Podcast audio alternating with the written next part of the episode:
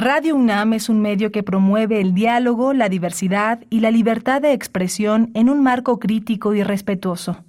Los comentarios expresados a lo largo de su programación reflejan la opinión de quien los emite, mas no de la radiodifusora. Radio UNAM presenta Prisma RU. Una mirada universitaria sobre los acontecimientos actuales. Prisma RU. Relatamos al mundo.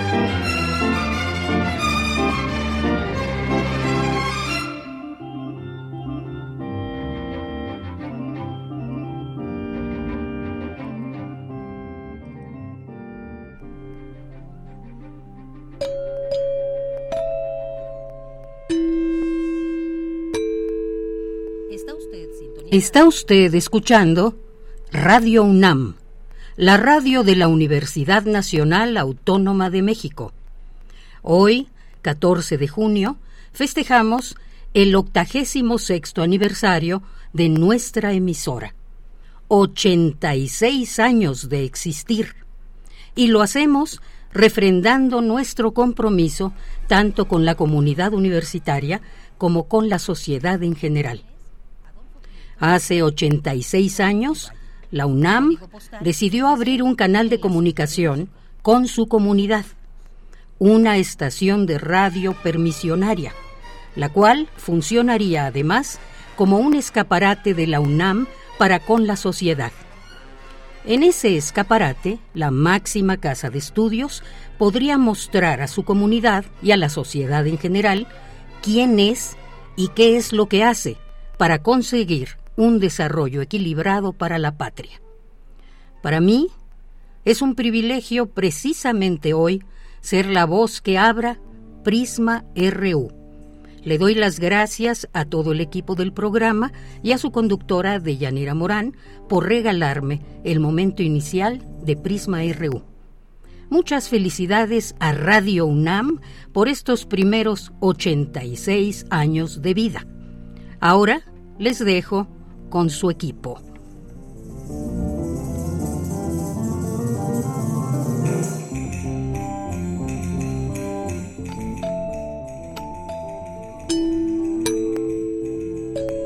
Ahora sí los dejo con todo su equipo.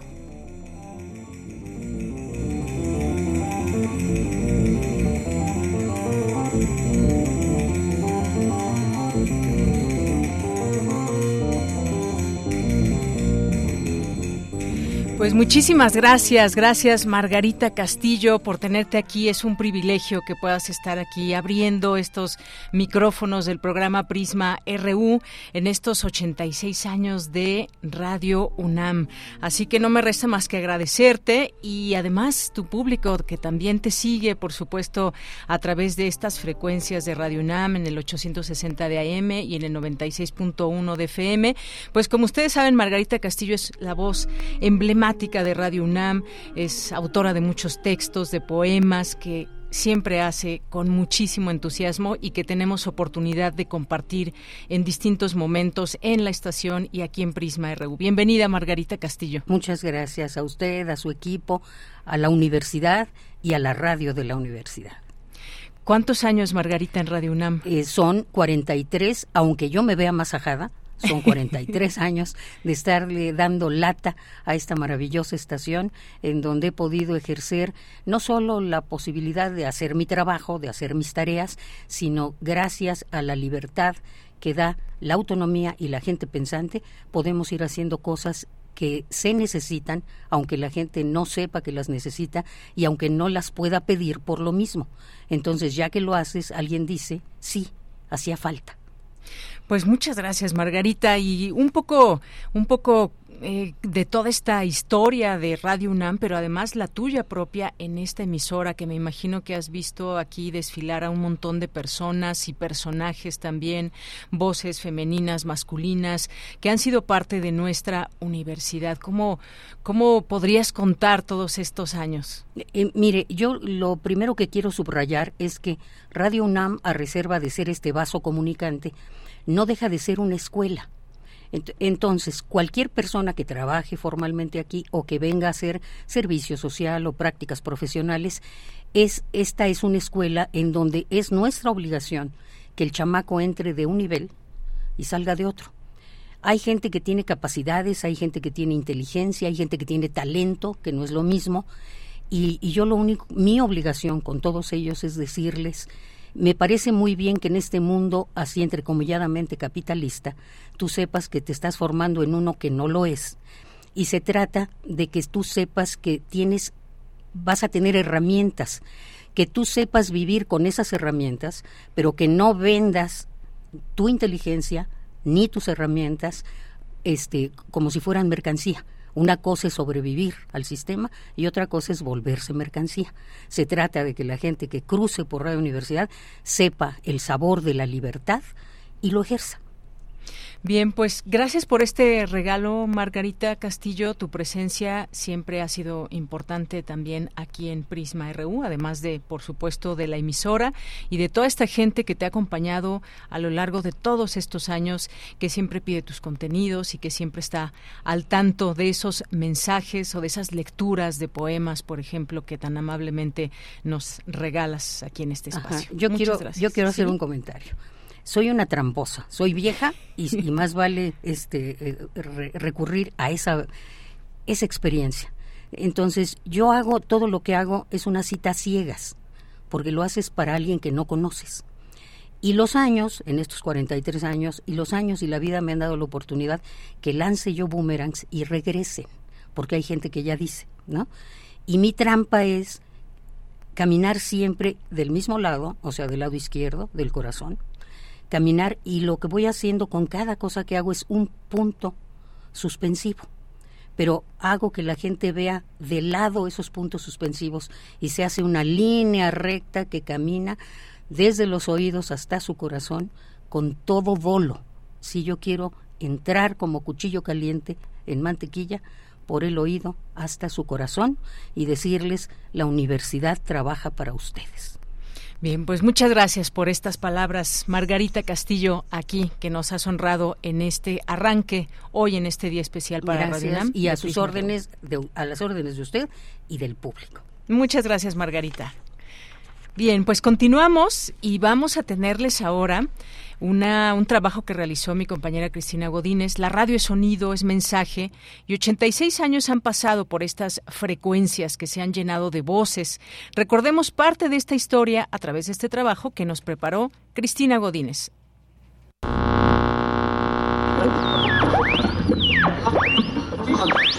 Está usted escuchando Radio UNAM por el 860 de amplitud modular. 96.1 FM Radio UNAM un nublado y después lluvioso lunes de 1937, la universidad inauguró su estación de radio. La ceremonia contó con la participación del rector Luis Chico Guerne, el representante del general Lázaro Cárdenas, así como funcionarios, directores de escuelas y facultades. Su primer director, Alejandro Gómez Arias, leyó las palabras de inauguración. En nombre del rector, declaro inauguradas las audiciones de nuestras estaciones transmisoras de esta forma, la universidad hace oír nuevamente su voz de siglos, la labor de su cuerpo colegiado, de sus médicos, de sus abogados, de sus ingenieros, de todos sus catedráticos, de los que sirven al país, del que la universidad es esperanza y quiere ser ejemplo. Con una frecuencia de onda de 1170 kilociclos, Radio Universidad ocupó su lugar en el cuadrante. Para hacer posible la salida del audio, adquirieron dos transmisores Collins Western Electric, uno de onda larga para la XEXX y otro de onda corta para la XEYU. El tiempo ha pasado y en la actualidad tenemos equipo de audio digital que está al nivel de las mejores estaciones del país. Escuchemos a nuestro director Benito Taibo.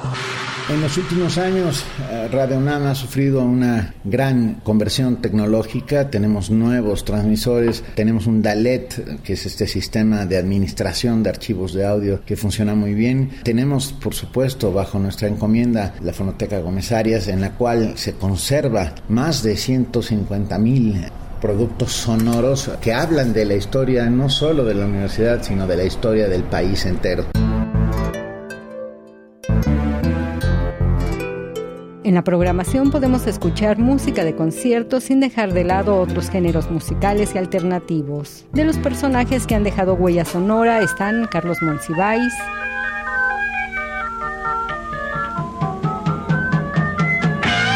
el cine y la crítica. Hora tras hora, la serie cantora que a cualquier oído azora el arquitecto Fernando González Gortázar, Cancioncitas.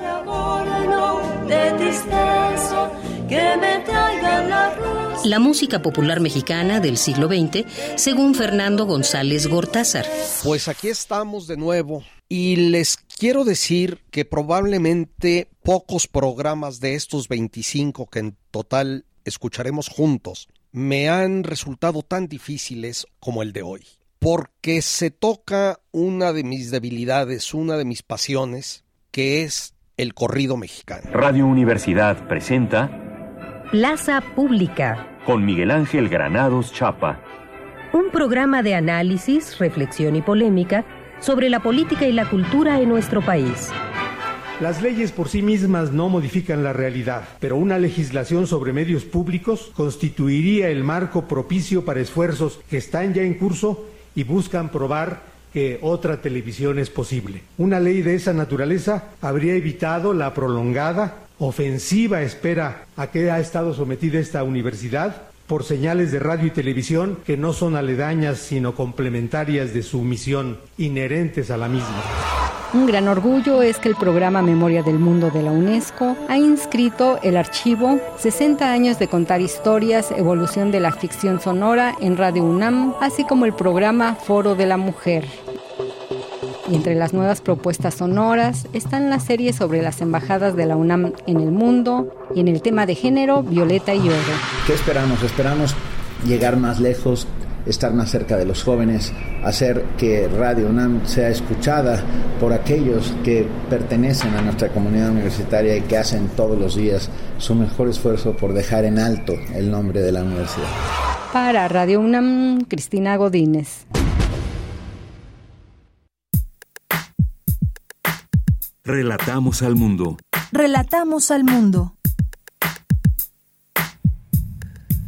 Gracias a mi compañera Cristina Godínez por este trabajo. Sí, muchos otros programas que hay dentro de esta enorme programación y propuesta de Radio UNAM. Vamos a ir recordando quizás algunos de ellos, pero sobre todo también momentos históricos de esta radiodifusora universitaria que hoy cumple 86 años. Y bueno, creo que al inicio ni me presenté. Soy de Yanira Morán y a nombre de todo este gran equipo le damos la bienvenida para que continúe con este programa de aquí a las 3 de la tarde. Y cuando hablamos de Radio UNAM en un día como hoy, que cumple 86 años, creo que nos podemos permitir hablar también de su historia, de lo que ha representado en el cuadrante radiofónico de este país y de los momentos importantes que ha vivido, cómo nace, con qué objetivos nació, los ha cumplido, quiénes han pasado por estos micrófonos, cómo se ha contado el presente en su momento y qué es lo que tenemos hoy. Y hoy invitamos, invitamos en esta primera hora a Josefina King, que es productora, es guionista, investigadora de radio, profesionista de, de, la radio, periodista especializada en medios, ha sido colaboradora, realizado actividades de formación y asesoría en múltiples radios públicas de México, ha dedicado años a la radio cultural, como en el caso de Radio Educación y Radio UNAM, y pues es autora de Memorias de Radio UNAM 1937-2007, una investigación respaldada por la UNAM y Radio UNAM para conmemorar en su momento el septuagésimo aniversario de esta emisora universitaria. Ella tiene pues 40 eh, años haciendo radio y me da muchísimo gusto recibirla vía telefónica. Josefina King, muy buenas tardes. Hola, buenas tardes, Deyanira. Mucho gusto en estar con ustedes. Pues gracias, gracias Josefina por haber aceptado esta invitación y siempre cuando cuando recordamos momentos de la historia de la radio, pues tu libro es un documento importante que contiene momentos de la de la radio en los primeros 70 años. Cuéntanos cómo fue ese proceso, qué decir en ese momento de esos primeros 70 años. Es imprescindible ir dejando esa huella de una emisora que es la emisora de nuestra universidad. Mira, yo creo que sí. Eh, yo, eh, para empezar, que sí, sí me gustaría decir que fue una obra que yo pensé que iba a ser pues como una crónica, un, reportaje más o menos sencillo, pero cuando te vas adentrando realmente en el origen de, la, de una institución eh, dedicada a la cultura y al arte y todo, como radio, universidad, bueno, pues sí te encuentras con que la historia es múltiple, es múltiple en voces, es múltiple en testimonios, y fue una labor de muchos meses, o sea, realmente yo me fui adentrando cada vez más y, y cada vez con, con mayor placer en una historia que tenía que ver desde, casi, casi desde los años 30, desde los años 40 y todo. Y el principio fue, bueno, pensar cómo voy a abordar los orígenes cuando había pocos documentos. O sea, cuando me refiero a pocos documentos es que realmente muchos se habían perdido o estaban en cajas o claro, había, me fui a la biblioteca de la universidad, por supuesto, como fuente principal, y luego me di cuenta que faltaban muchos, mm, quizás no épocas, pero sí muchos documentos que podían haber hablado mucho mejor.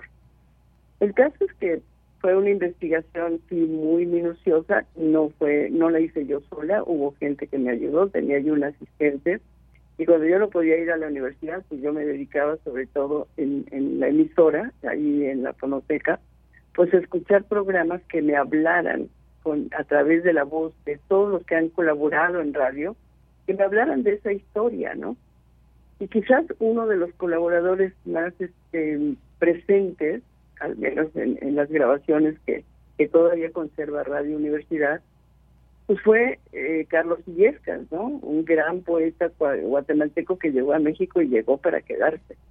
El caso es que sin haber tenido mucha experiencia en, en la cuestión de radio, él, como muchos otros, se dieron cuenta que la emisora era un gran difusor de las ideas, no solamente cultura, no solamente arte, no solamente crítica teatral, sino también un poco poder hablar de la realidad que se vivía en aquella época, ¿no? Carlos Illescas fue uno de los colaboradores más presentes, digamos, en muchísimos programas, de haber sido primero un guionista de quizás pequeñas cápsulas, luego se convirtió en productor. Afortunadamente, una persona que también me ayudó mucho para ubicar la figura de Carlos Illescas, quien vivía cuando yo empecé este libro y a quien pude entrevistar directamente y platicar con él y, que fue delicioso platicar con él aunque ya no estaba trabajando en radio porque tenía una memoria fantástica. Y más allá de eso, había hecho producciones que hablaban de cómo había surgido la radio, quiénes habían colaborado, qué perfil había tenido, digamos, en los años 50, 50, 60, por qué se le consideraba como la época de oro de, la emisora de la programación. Yo sí lo tomé muy en cuenta, pero no creo que haya sido la única época. Yo creo que fue la punta de lanza de una programación diferente, absolutamente distinta, que podía contemplar una variedad de programas que quizás los primeros productores y los primeros directores, sobre todo, no habían tenido la visión que tuvo Max Tau, bueno, que tuvo primero eh, Rojas, Carlos Rojas y luego Max Tau, con una visión más allá de lo que estaba pasando en ese momento, sino de empezar a incorporar a jóvenes que después pues fueron grandes escritores como Carlos Monsiváis y como Octavio Paz y como Raquel Tibol y en fin, ¿no? Darle un perfil a la emisora que fuera un medio no solamente para los universitarios, sino para la sociedad mexicana.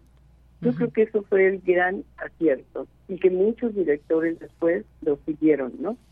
Quizás no no con la misma devoción que, que hubo en esa época de los, de los 60. No hay que olvidar que fue también cuando ocurre lo del 68 y la emisora pues se ve reprimida. Pero bueno, eso, eso en términos generales, digamos que fue la investigación más placentera en cierta forma que yo he tenido, pero también la más difícil, ¿eh?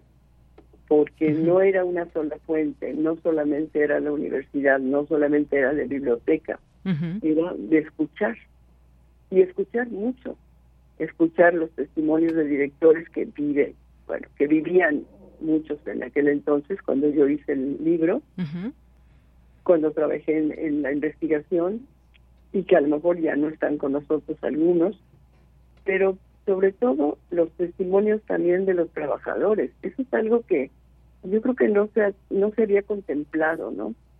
Y la historia finalmente de cualquier institución, pero mucho más una institución de medios como radio o como televisión, pues la historia la escribe quienes están abajo también, los trabajadores de base, los, los que llegan a, hacer su servicio social, por ejemplo, ¿no? En fin, eso en términos generales, de Yanira, sí. me gustaría decir. Gracias, Josefina. Sí, pues este, este trabajo que tú hiciste y que nos acerca a conocer a esa radio y hablabas de esa memoria fantástica y esa memoria que queda también de manera auditiva en muchos y tantos programas que en un momento vamos a hablar de todo ese acervo eh, sonoro que guarda Radio UNAM y en algún momento en ese 2007 cuando fue la presentación de tu libro aquí en, en las instalaciones de Radio UNAM en Adolfo Prieto 133 estuvo el periodista Miguel Ángel Granados Chapa. Y, recuerdo algunas de las palabras que dijo eh, y que mencionaba que la historia relevante de Radio UNAM es al mismo tiempo la historia de la universidad y de México. No se trata de una memoria aislada. ¿Qué momentos importantes puedes destacar de esos primeros 70 años? Ya mencionabas tú cómo se relató desde estos micrófonos en 1968, 1971, en fin, muchos, muchos eventos importantes. ¿Cómo, cómo generar esas, eh, que esas voces se reflejen desde, desde sus frecuencias? Mira, ya que lo mencionas a Miguel Ángel Granado Chapa, híjole, me encanta poder decir que fue eh, uno de los primeros lectores de lo que yo llevaba trabajando y fue fue precisamente Miguel Ángel que había sido mi maestro y que había sido también mi jefe en, en otra emisora cultural de México, quien me dijo, sí, está, vas muy bien, yo creo que escribo bien y, y él había sido muy muy no duro sino eh, realmente muy este puntual en, lo que yo hacía cuando trabajé con él. Me dijo tienes que ubicar las épocas o sea si quieres realmente hacer un trabajo más serio y más a fondo ubica las épocas ubica la historia qué pasaba en México en aquel entonces no entonces, bueno, yo dije, pues me está proponiendo que yo haga otro libro. No, no, Lucía, no te metas demasiado en, en mucho detalle, pero sí, sí ubica, porque cada época, a partir de los 50 y a partir de los 60, después de que ocurre el 68, pues la época también es histórica, es, es digo, no solamente es histórica, sino la época trae movimientos sociales y de jóvenes que influyen también en la emisora. Y sí fue muy interesante, y bueno, para eso sí tuve la ayuda de, de, mi hija Tania Carreño, porque ella es historiadora y es historiadora de México, y es muy buena, digo, realmente. Entonces, toda la cuestión histórica que yo investigaba se lo pasaba a ella, a veces cuatro o cinco cuartillas y me las dejaba en dos, y me decía, no mamá, o sea, no te pierdas en tanto detalle. O sea, hay que ubicar qué tipo de gobierno había, cuáles eran los principales cambios que había en el país o qué proponían los presidentes, en fin, ¿no? Y, sí, muchos adjetivos, era una de las cosas que tanto Miguel Ángel Granado Chapa como Tania y algunas otras dos personas que revisaron el documento me decían, no, es que tú eres demasiado este, florida, por decirlo de alguna manera, aunque no sea la palabra exacta, pero sí, de repente me, entusiasmaba tanto lo que estaba yo investigando y lo que estaba yo poniendo en el papel y que luego me revisaban, que sí, yo creo que en cierta forma fue uno de los trabajos más placenteros y al final cuando cuando Chapa ya fue como ya vio como ya un resultado mucho más acabado me dijo no ya ya ni siquiera tenemos, desayunábamos y me revisaba lo que había. Y la noche estuvo ahí en Radio UNAM cuando yo hacía yo este libro, entonces era muy muy suave poder trabajar con él de, tomando un café después de su programa en la mañana. Y luego también en la noche sí. pues pensar mucho en lo que me decía no y cómo plantearlo. Mira, yo de origen soy periodista, entonces la única forma que realmente yo podía darle y en todas esas épocas, pues era una forma periodística, porque era contar lo que había sucedido en 70 años.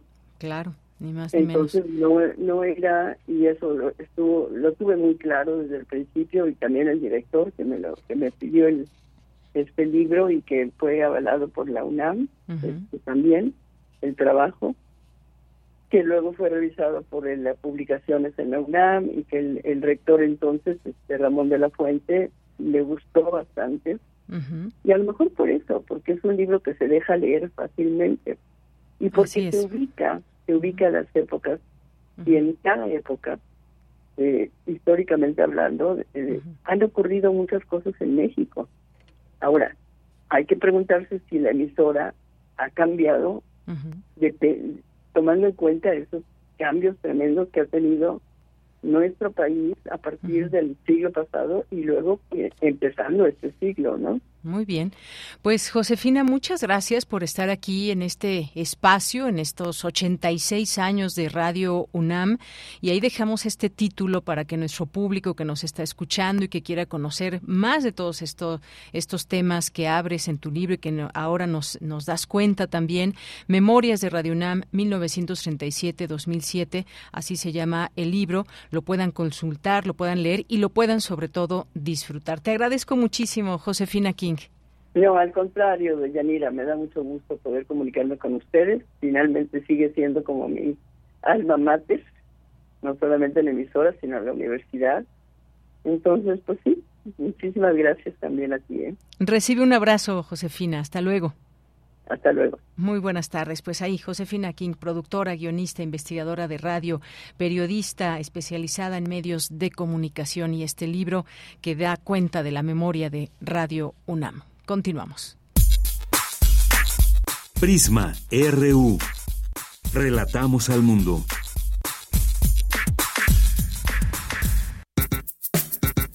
Prisma RU. Relatamos al mundo.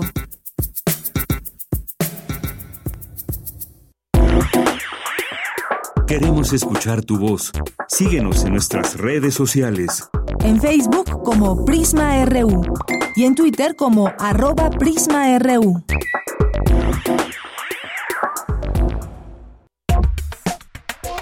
Tu opinión es muy importante. Escríbenos al correo electrónico prisma.radiounam@gmail.com. Bien, y continuamos y tenemos una, una siguiente mesa que vamos a platicar de todos estos archivos sonoros que hay. También hay otros eh, libros que se han escrito y por aquí ya me acompañan Rita Abreu, Carmen Limón y ahorita las vamos a presentar ampliamente, pero también tenemos un mensaje de nuestro director Benito Taibo que en estos 86 años, pues te toca ya varios años en este trayecto de Radio UNAM. Benito, ¿cómo estás? Solamente los últimos seis, pero, pero es un inmenso privilegio privilegio, sin lugar a dudas, dirigir, y más que dirigir, trabajar junto con todo este maravilloso equipo en esta radio universitaria, pública, comunitaria, esta radio que es un referente en muchos sentidos y es un legado, un legado que tenemos que cuidar, un legado que tenemos que proteger, un legado que tenemos que es poner en marcha todos los días para recordar la inmensa, la inmensa fuerza y poderío que tiene esta radio, una radio que es la voz de la voz de los universitarios y sobre todo Prisma RU, que se ha convertido sin lugar a dudas en un noticiero muy trascendental eh, al cual felicito enormemente. Gracias, solamente pasaba por aquí. Me las dejo en compañía de dos espectaculares mujeres que saben mucho más que yo de radio.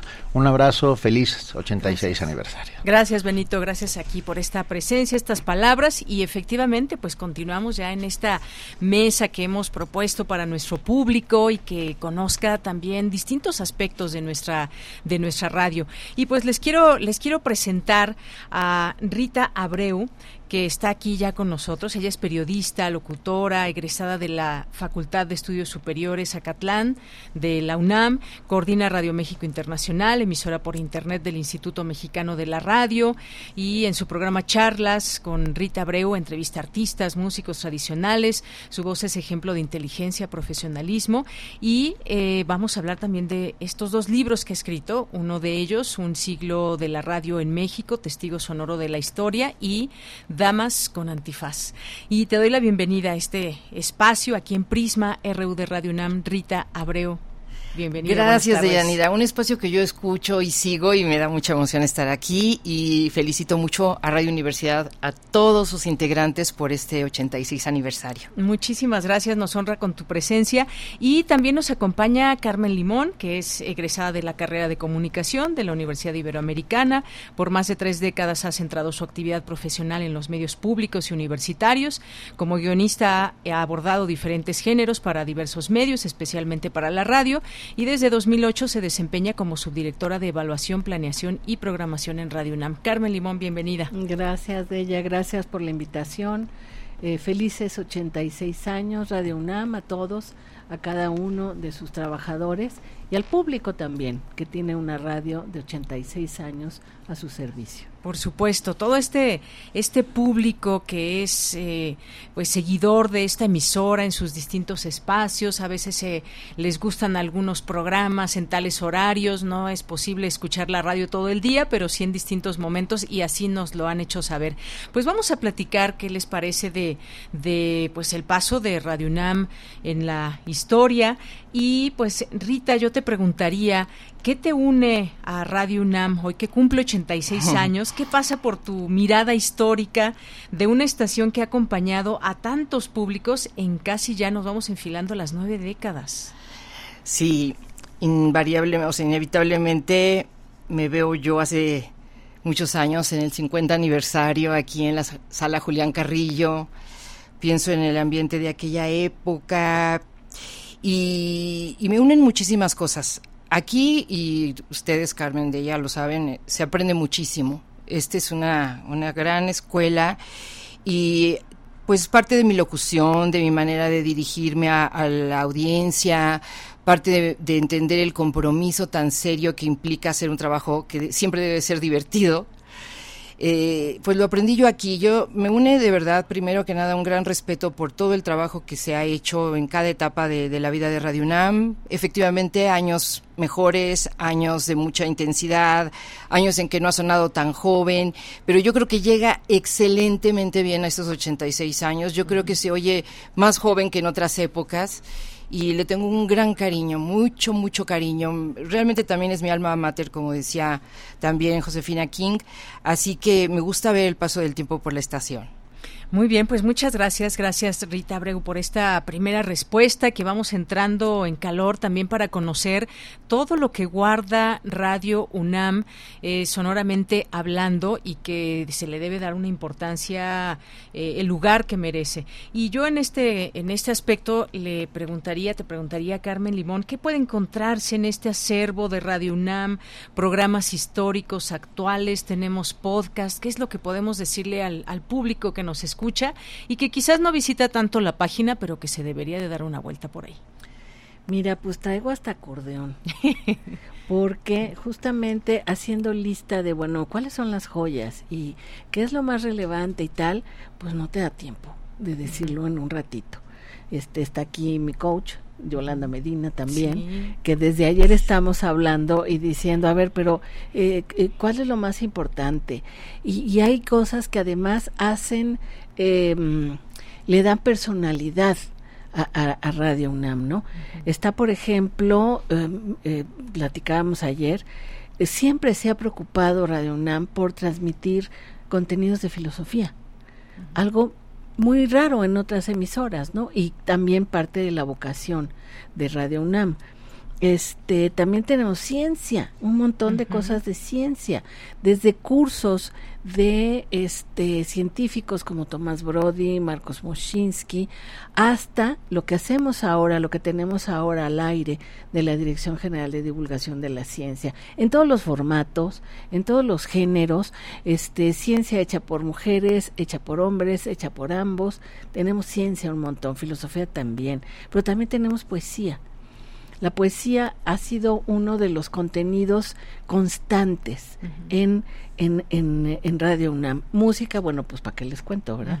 Música de todo tipo, de géneros, con todo tipo de compositores, de todas las geografías posibles, incluso hasta, tenemos hasta cumbia, el público no le encantó cuando presentamos una serie de cumbia de Diego Ibáñez. A mí me gustó mucho porque te presentaba la cumbia en diferentes lugares de, Latinoamérica y al público no le encantó, pero es otra de las ofertas. Tenemos metal, tenemos dark, tenemos eh, música contemporánea, en fin, este música de todo tipo. Eh, tenemos historia, tenemos literatura y tenemos un montón de joyas. Algo que es único, que son este las Ahora sí que las cintas que encontramos, que encontró Yolanda, sobre el movimiento estudiantil, sobre esta, este servicio informativo que se llevó a cabo este en el 68 eh, por eh, de alguna manera por instrucciones del rector Barrosierra, coordinado por Carlos Monsiváis y realizado por estudiantes universitarios que estaban en el movimiento, pero también tenemos programas de Juan López Moctezuma espectaculares. en uno de una de sus series está trabajando un, un este querido colega eh, Octavio Serra, está trabajando en una de sus series. Eh, tenemos también programas de entrevista con voces de, bueno, de prácticamente todos los intelectuales, este, artistas, y, eh, y, músicos, en fin, de, de, diferentes épocas, el cine y la crítica, y los programas de Granados Chapa. Tenemos bueno, es, es, increíble todo lo que, lo que tiene la fonoteca de Radio UNAM. Se puede consultar directamente. Tenemos varias cosas en el podcast de, de, de, Radio UNAM y también en la audioteca de la Fonoteca Nacional se pueden consultar muchas de estas series. Entonces, es, es, increíblemente amplio. Son como 200 mil soportes eh, de, los, eh, de los históricos, más todo lo que se produjo después en, en, en, en media digital. Pues qué riqueza sonora tan amplia tenemos aquí en, en Radio UNAM y esta es una invitación para que la gente que nos está escuchando pueda conocerla, no solamente los programas que están al aire, que tienen sus podcasts y demás, sino también todo esto que eh, son voces que han sido parte de esta historia radiofónica de Radio UNAM. Y Rita, importante recordar toda esta labor de la radio hoy, hoy eh, pues bueno, sin, sin darme cuenta, pero qué bueno que fue así. Eh, vamos a escuchar a puras mujeres hoy, que estamos hoy platicando de la historia de radio este, en este 86 ah, eh, cumpleaños de Radio UNAM. Tendremos ahora que mencionabas, Carmen, lo de la música. Dulce Wet nos preparó una cápsula especial sobre lo que ha pasado musicalmente también en, en Radio UNAM. Tenemos por ahí también lo que ha pasado en ciencia con Dulce García, que en un momento, en nuestra segunda hora, vamos a escuchar. Pero sí, son muchas mujeres que han pasado por la radio y que tú les has dado un lugar también muy importante a través de tu libro Damas con Antifaz y me gustaría que nos platiques un poco de esta parte también de las mujeres en la radio, Rita. Sí, muchas gracias, ella. Pues sí, fíjate que ahora hay ya también tanta participación femenina que ahora sí ya, si yo me propusiera hacer un libro, ya sería un volumen ya muy considerable, ¿no? Sí, más choncho. Y eso, bueno, desde luego es, ganancia.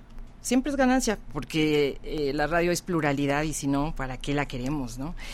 Eh, darle presencia a las mujeres. De hecho, hacer recuento histórico a mí me parece muy, muy importante porque se ven muchas cuestiones están reflejadas en las en los programas, en los tratamientos a los temas, en cómo lo abordaban, en si eran voces masculinas o femeninas, cómo venían, ¿no? Ahora que decía Carmen Limón lo de la filosofía y la ciencia y todo esto, en, la, en los años 80, cuando yo entré a cabina aquí, que era una cabina que había muy cerquita de aquí, eh, y todo está muy cambiado y, y realmente todo está mejorado, en esa cabina eh, me tocaban oír estos programas que en realidad no estaban escritos para radio.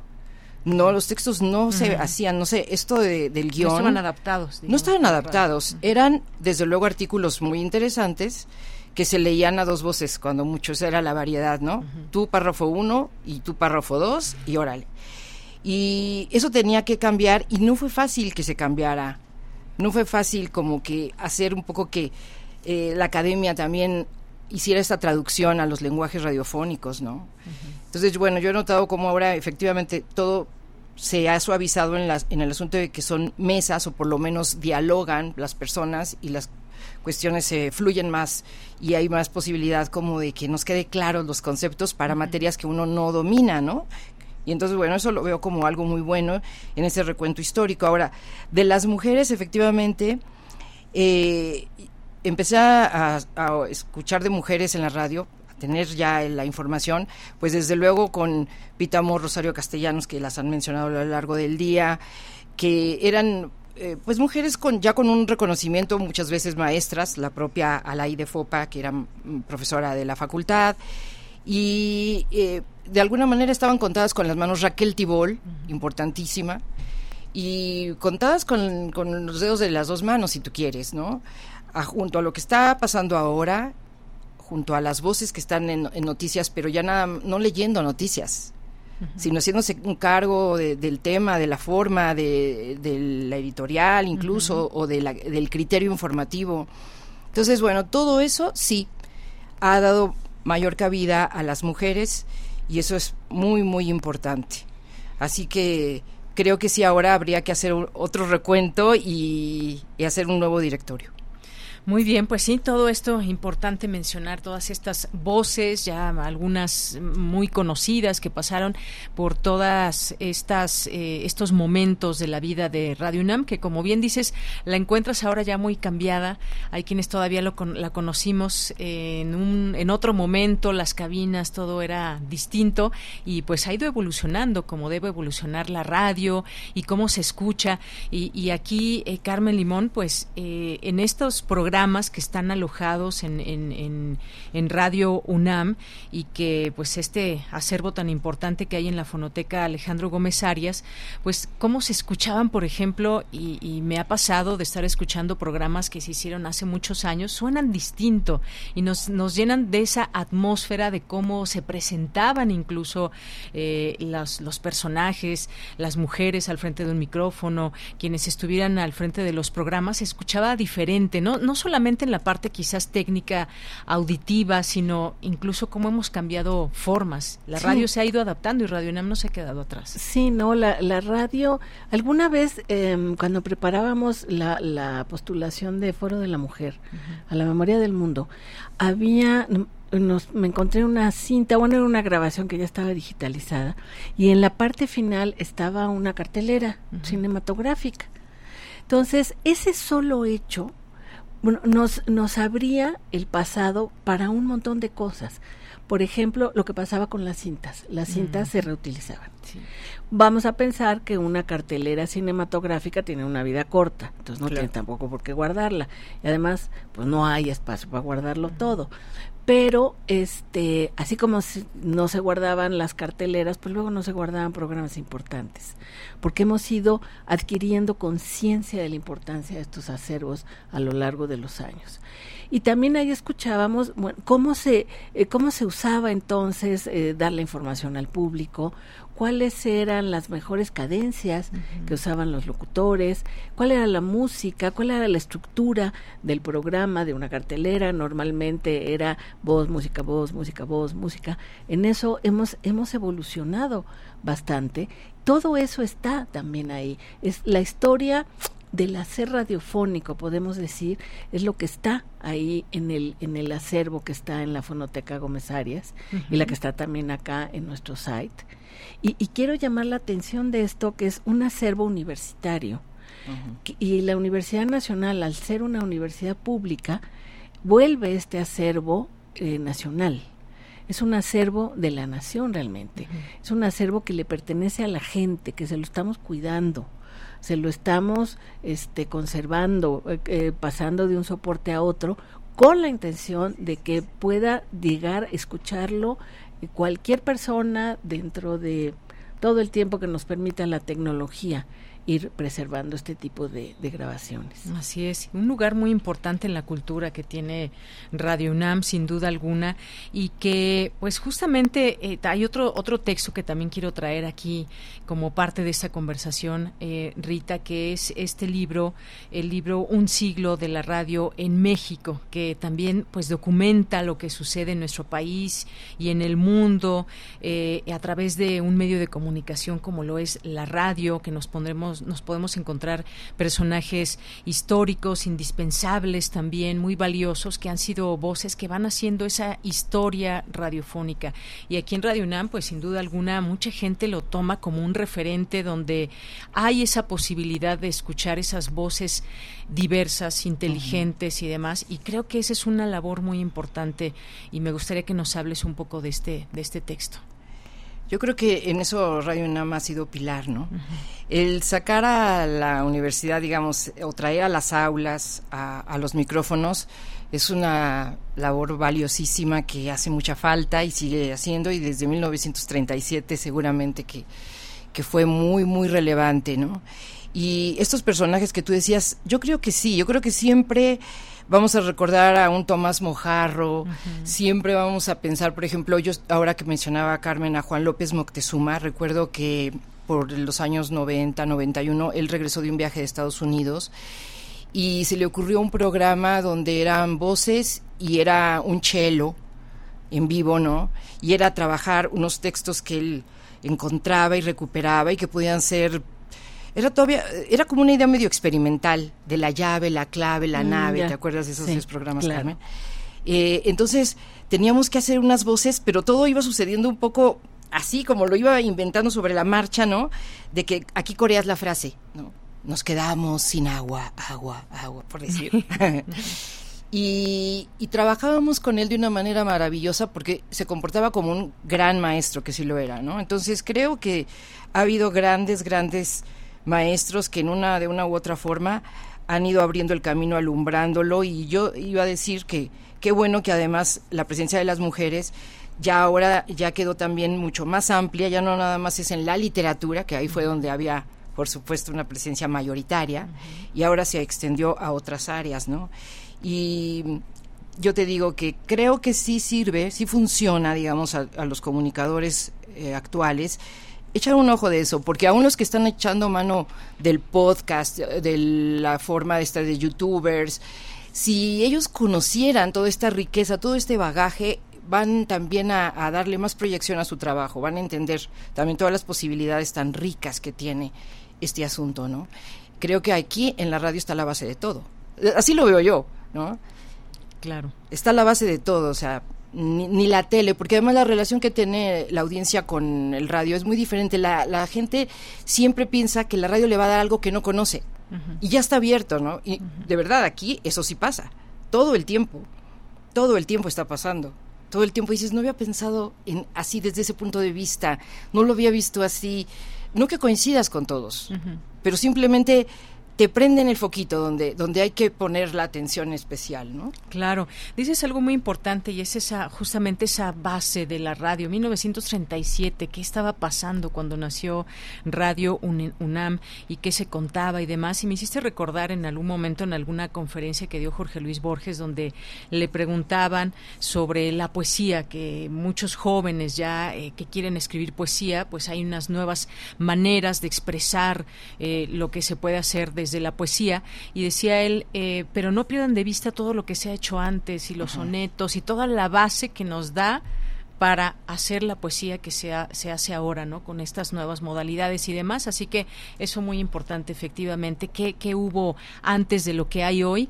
Y pues, eh, Carmen, también eh, hace un momento que recordabas estas cintas y los carretes y cuando iba un programa, un noticiero y que si había un error y todo, tenías que cortarlo con tijera y pegarlo con diurex, así. Muchos ya no conocieron esa forma, pero eh, imagínate una forma de hacer radio manual y muy artesanal exactamente. Yo me acuerdo de haber estado con Rodolfo Sánchez Alvarado, un queridísimo ingeniero de sonido de, Radio UNAM, alguna vez en su estudio y verlo editar con, con, una tranquilidad que yo le decía, no, espérate, te vas a llevar la voz. No, lo tenía medidísimo.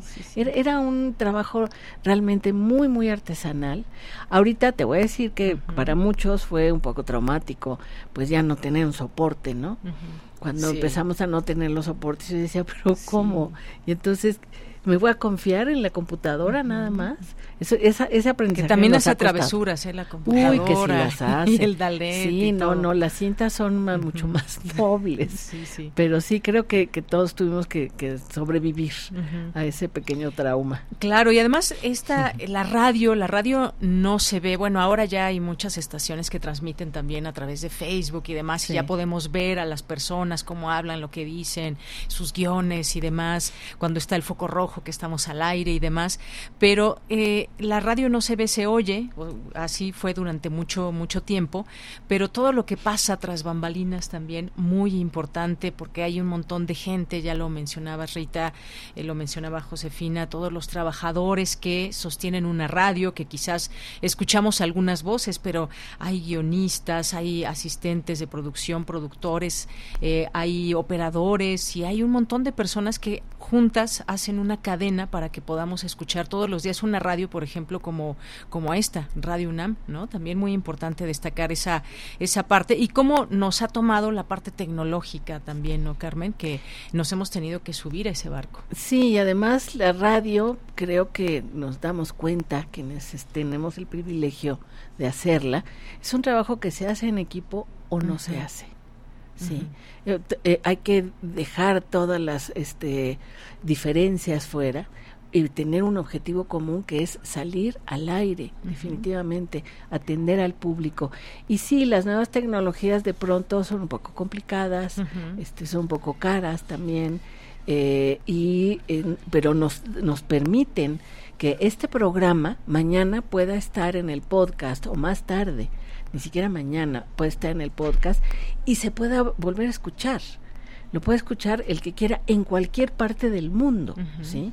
Entonces hemos ido domando la tecnología, hemos ido aprendiendo de ella, hemos ido aprendiendo a planear incluso el gasto de su mantenimiento, pero sí nos, nos permite que podamos este, eh, tener una aplicación y ahí tener el acceso a los programas más viejos del acervo incluso. Así es. Pues sí, todo esto que, que, forma parte de toda esta historia, que contar y que decir. Y algo muy importante, porque me parece que siempre hay retos, eh, Rita, siempre retos mirando hacia el futuro. En algún momento se decía que la radio, eh, que la radio podría desaparecer una vez que llegó la televisión y después una vez que llegó Internet. Y sin embargo, ahí sigue y se mueve y ahí está y se escucha todos los días y mucha gente hace de la radio su medio favorito y cada quien elige la estación que quiera, las hay musicales de noticias y de todo un poco. Creo que esa diversidad del cuadrante es muy importante para nuestro país, para el público radio escucha que también cada vez se vuelve más exigente, me lo parece. Y qué bueno que ahora hay en distintas estaciones defensoría de las audiencias, que es una figura muy importante hoy en día. Pero cómo cómo hacerle para estar, eh, digamos, al día con esos retos y, ahora que estaba también recordando este libro de, de Josefina King y en el prólogo que hizo Juan Ramón de la Fuente, pues hablaba de toda esa diversidad de cómo llevarla. No, no tenemos que estar de acuerdo en todo lo que se dice y se opina, y mucho menos desde Radio Universidad. Y es de pronto algo que nuestros radioescuchas también nos recuerdan. A veces nos dicen, no estoy de acuerdo con sus entrevistados o entrevistadas, pero está bien, es parte de las voces de Radio UNAM. No tenemos que pensar todos de la misma manera, ni mucho menos. Yo creo que eso es muy importante, Rita, hoy en día. Sí, yo creo que, bueno, eh, como tú dices, el reto es la tecnología cambia, la tecnología obligaba a hacer muchos cambios. No veo aquí el gilófono, pero todavía existe, ¿no? Sí, abrimos con él hace unos momentos ah, con bueno, bueno, bueno. Castillo. Sí, bueno, qué bueno, me da muchísimo gusto eso. Pero quiero decir, el reto es cómo mantener una, una radio tan presente, tan vigorosa, que no envejezca, que toda esa experiencia se convierta de verdad en, sabiduría y en aprendizajes para seguir cambiando, para seguir siendo flexibles, para seguir abriendo los micrófonos a, las voces, a lo que se está diciendo afuera y traerlo un poquito aquí, ¿no?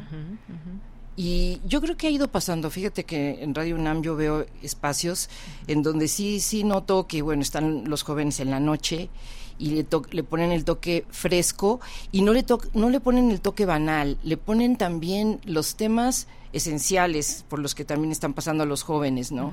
Y nos están haciendo ver eso. Porque les voy a confesar que a mí al principio ese programa me sacó de onda. Sí, como que, ay, y a lo mejor hasta los envidié, ¿saben? Sí, porque dije, bueno, ¿y a qué hora les soltaban el...? Sí, ¿a qué hora les dijeron suéltense el pelo, no? Pero eso era obligadísimo. Yo creo que ese papel lo tenía que tomar Radio UNAM en algún momento y, y además también conservar lo otro, ¿no? O sea, eh, sabemos, porque me acuerdo perfectamente de también mis épocas de reportera, cómo si llegabas a la casa de un escultor, estaba oyendo Radio UNAM precisamente porque era un, un espacio musical sin interrupciones que les facilitaba la vida y su concentración y su inspiración, ¿no? Y eso yo creo que no lo debe perder nunca. o sea, hay espacios que deben quedar así, ¿no? Claro. Y bueno, pues creo, Deyanira, que la pregunta es, el reto es de todos. El reto es de los señores que están acá, afuera, y el reto es de los que están acá adentro y de los que dirigen y de los que dicen, no podemos ser una isla. De ninguna manera esto es una isla y al contrario, ser cada vez más incluyentes. Mientras eso pase, no va a envejecer. Muy bien. Pues miren qué rápido se pasa el tiempo, ya casi son las dos de la tarde y a las dos tenemos que hacer un corte, pero pues destacamos todo esto de, generar una radio viva desde nuestra universidad. Estamos vivos, tenemos eh, formas de pensar, ideas que expresar, pero siempre hay y hasta maneras. Cambiamos, ¿no? Las ideas, exacto, se vale. Sí, exactamente. Hay un, debe haber un intercambio de ideas políticas y sociales. Estamos viviendo momentos muy álgidos, por ejemplo, en los temas de la política, en los temas de nuestro país. ¿Qué le está pasando a nuestro país? ¿Cómo lo, cómo lo miran desde la política? ¿Qué políticos? ¿Cómo se mira desde tantos eh, lugares que hay de nuestra universidad, desde cada una de las facultades, institutos y demás? Pues se está generando, se están generando todos los días ideas, libros, experimentos desde, desde las aulas, desde los laboratorios, en fin, y todo eso, pues ni, no nos da tiempo de expresar todo eso en las frecuencias, pero aunque sea un poco de ello, con un mensaje muy rápidamente final de cada una. Carmen.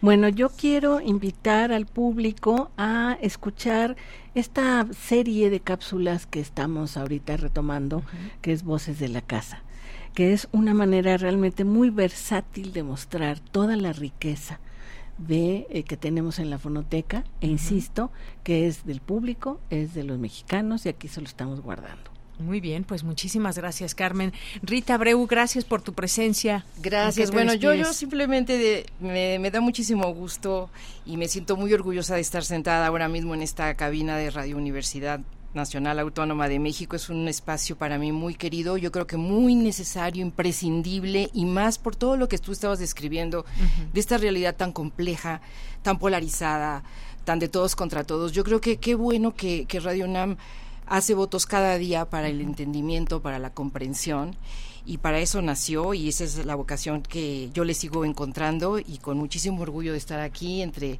compañeros y amigos queridos ahí, con Yolanda Medina también muy cerca, que es para mí una cómplice imprescindible para revisar todos los archivos sonoros de esta emisora. Claro que sí, siempre que uno tiene alguna duda de algún programa y demás, Yola Medina siempre está siempre ahí. Se lo sabe. Tiene una memoria Ah, no, ya la tenemos que grabar. No, no, no, no sí, es tremendo. Tenemos que grabar sí, sí. Su, su, este su versión de la historia de Radio UNAM. Así De es. acuerdísimo. Mira, gracias Yola, Yola Y Medina. felicidades de ella. Muchas gracias, por este gracias espacio. Rita Abreu, gracias. Carmen Limón. pues sí, a felicidades a, todas las personas que hacen la radio, que están en este momento siendo parte de lo que sostiene estas frecuencias de Radio UNAM, AM, FM, su página de internet, por supuesto. Son muchas personas, no podríamos decirlas porque no terminaríamos y el tiempo, ya me está viendo aquí con malos ojos el productor, no, con muy buenos ojos aquí Marco Lubián. Pues muchas gracias, Carmen Limón, Rita Abreu. Gracias. Gracias también. Gracias. Vamos a un a corte. todos. Y felicidades Radio UNAM. Regresamos.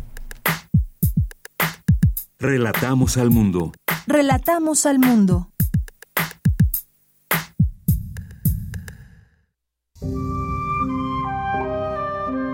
Fina García Marrús. El silencio en la poesía. Cien años de su nacimiento. Fina García Marrús se había definido a sí misma con esta frase. Yo me comunico mejor con el silencio, sin el que no se podrían dar la poesía, la música, ni el encuentro con uno mismo.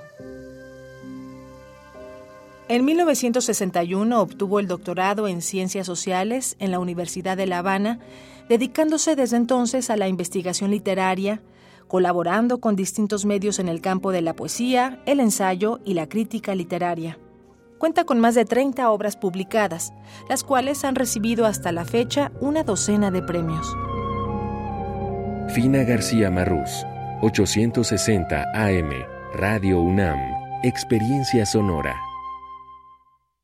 Hablan Cintia López Castro y Maribel Villaseñor, consejeras políticas nacionales. México necesita de la coalición Va por México para defender el futuro del país. No de la cobardía del movimiento ciudadano, que lo suyo es hacerle el juego sucio a Morena. Ahora dicen que van por la Ciudad de México. ¿A qué van? Va por México les ha demostrado una y otra vez que somos el verdadero Frente Ciudadano Opositor. Acuérdense que el que es borrego nunca llega a pastor. Compórtense a la altura de la necesidad de los mexicanos. PRI. En la esquina ruda las chatarras y por los técnicos la comida saludable. La le comete una falta por exceso de sodio. El brócoli resiste por sus habilidades contra el cáncer. La dona enreda sus grasas saturadas contra las cuerdas y el pescado vence con sus proteínas y fósforo bueno para la cabeza y el cuerpo. Las papas fritas que incrementan la obesidad y la diabetes son vencidas por el maíz rico en vitaminas y nutrientes. Gana los alimentos saludables. Identifica los productos rudos por los sellos. Elige alimentos saludables. Secretaría de Gobernación. Gobierno de México.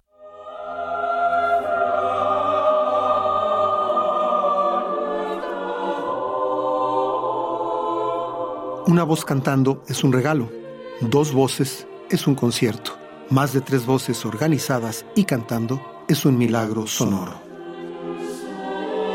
Soy Juan Arturo Brennan. Los invito a heredar juntos el tiempo de Viento de Bronce, ahora con mi nueva serie, Concilio de Voces. Un espacio dedicado al conocimiento, la difusión y sobre todo el disfrute de la música coral. A partir del mes de julio, en el mismo horario de Viento de Bronce, de lunes a viernes a las 6.40 horas y su repetición también de lunes a viernes a las 15 horas por el 96.1 de FM. Las murallas caen, los espíritus se elevan ante las voces concertadas. Concilio de voces, aquí en Radio UNAM, experiencia sonora.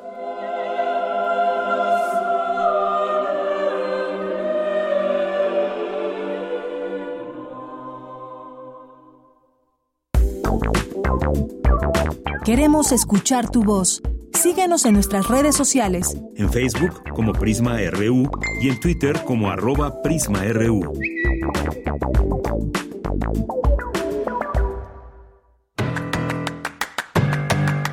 Hoy en la UNAM, ¿qué hacer? ¿Qué escuchar? ¿Y a dónde ir? La Facultad de Ciencias Políticas y Sociales de la UNAM te invita a la presentación del libro Ecos del Pasado, Voces del Presente, Tenango del Aire y la Tierra Fría de los Volcanes, coordinado por Moroni Spencer. Asiste hoy, en punto de las 17 horas, a la sala Lucio Mendieta y Núñez de la Facultad de Ciencias Políticas y Sociales de la UNAM.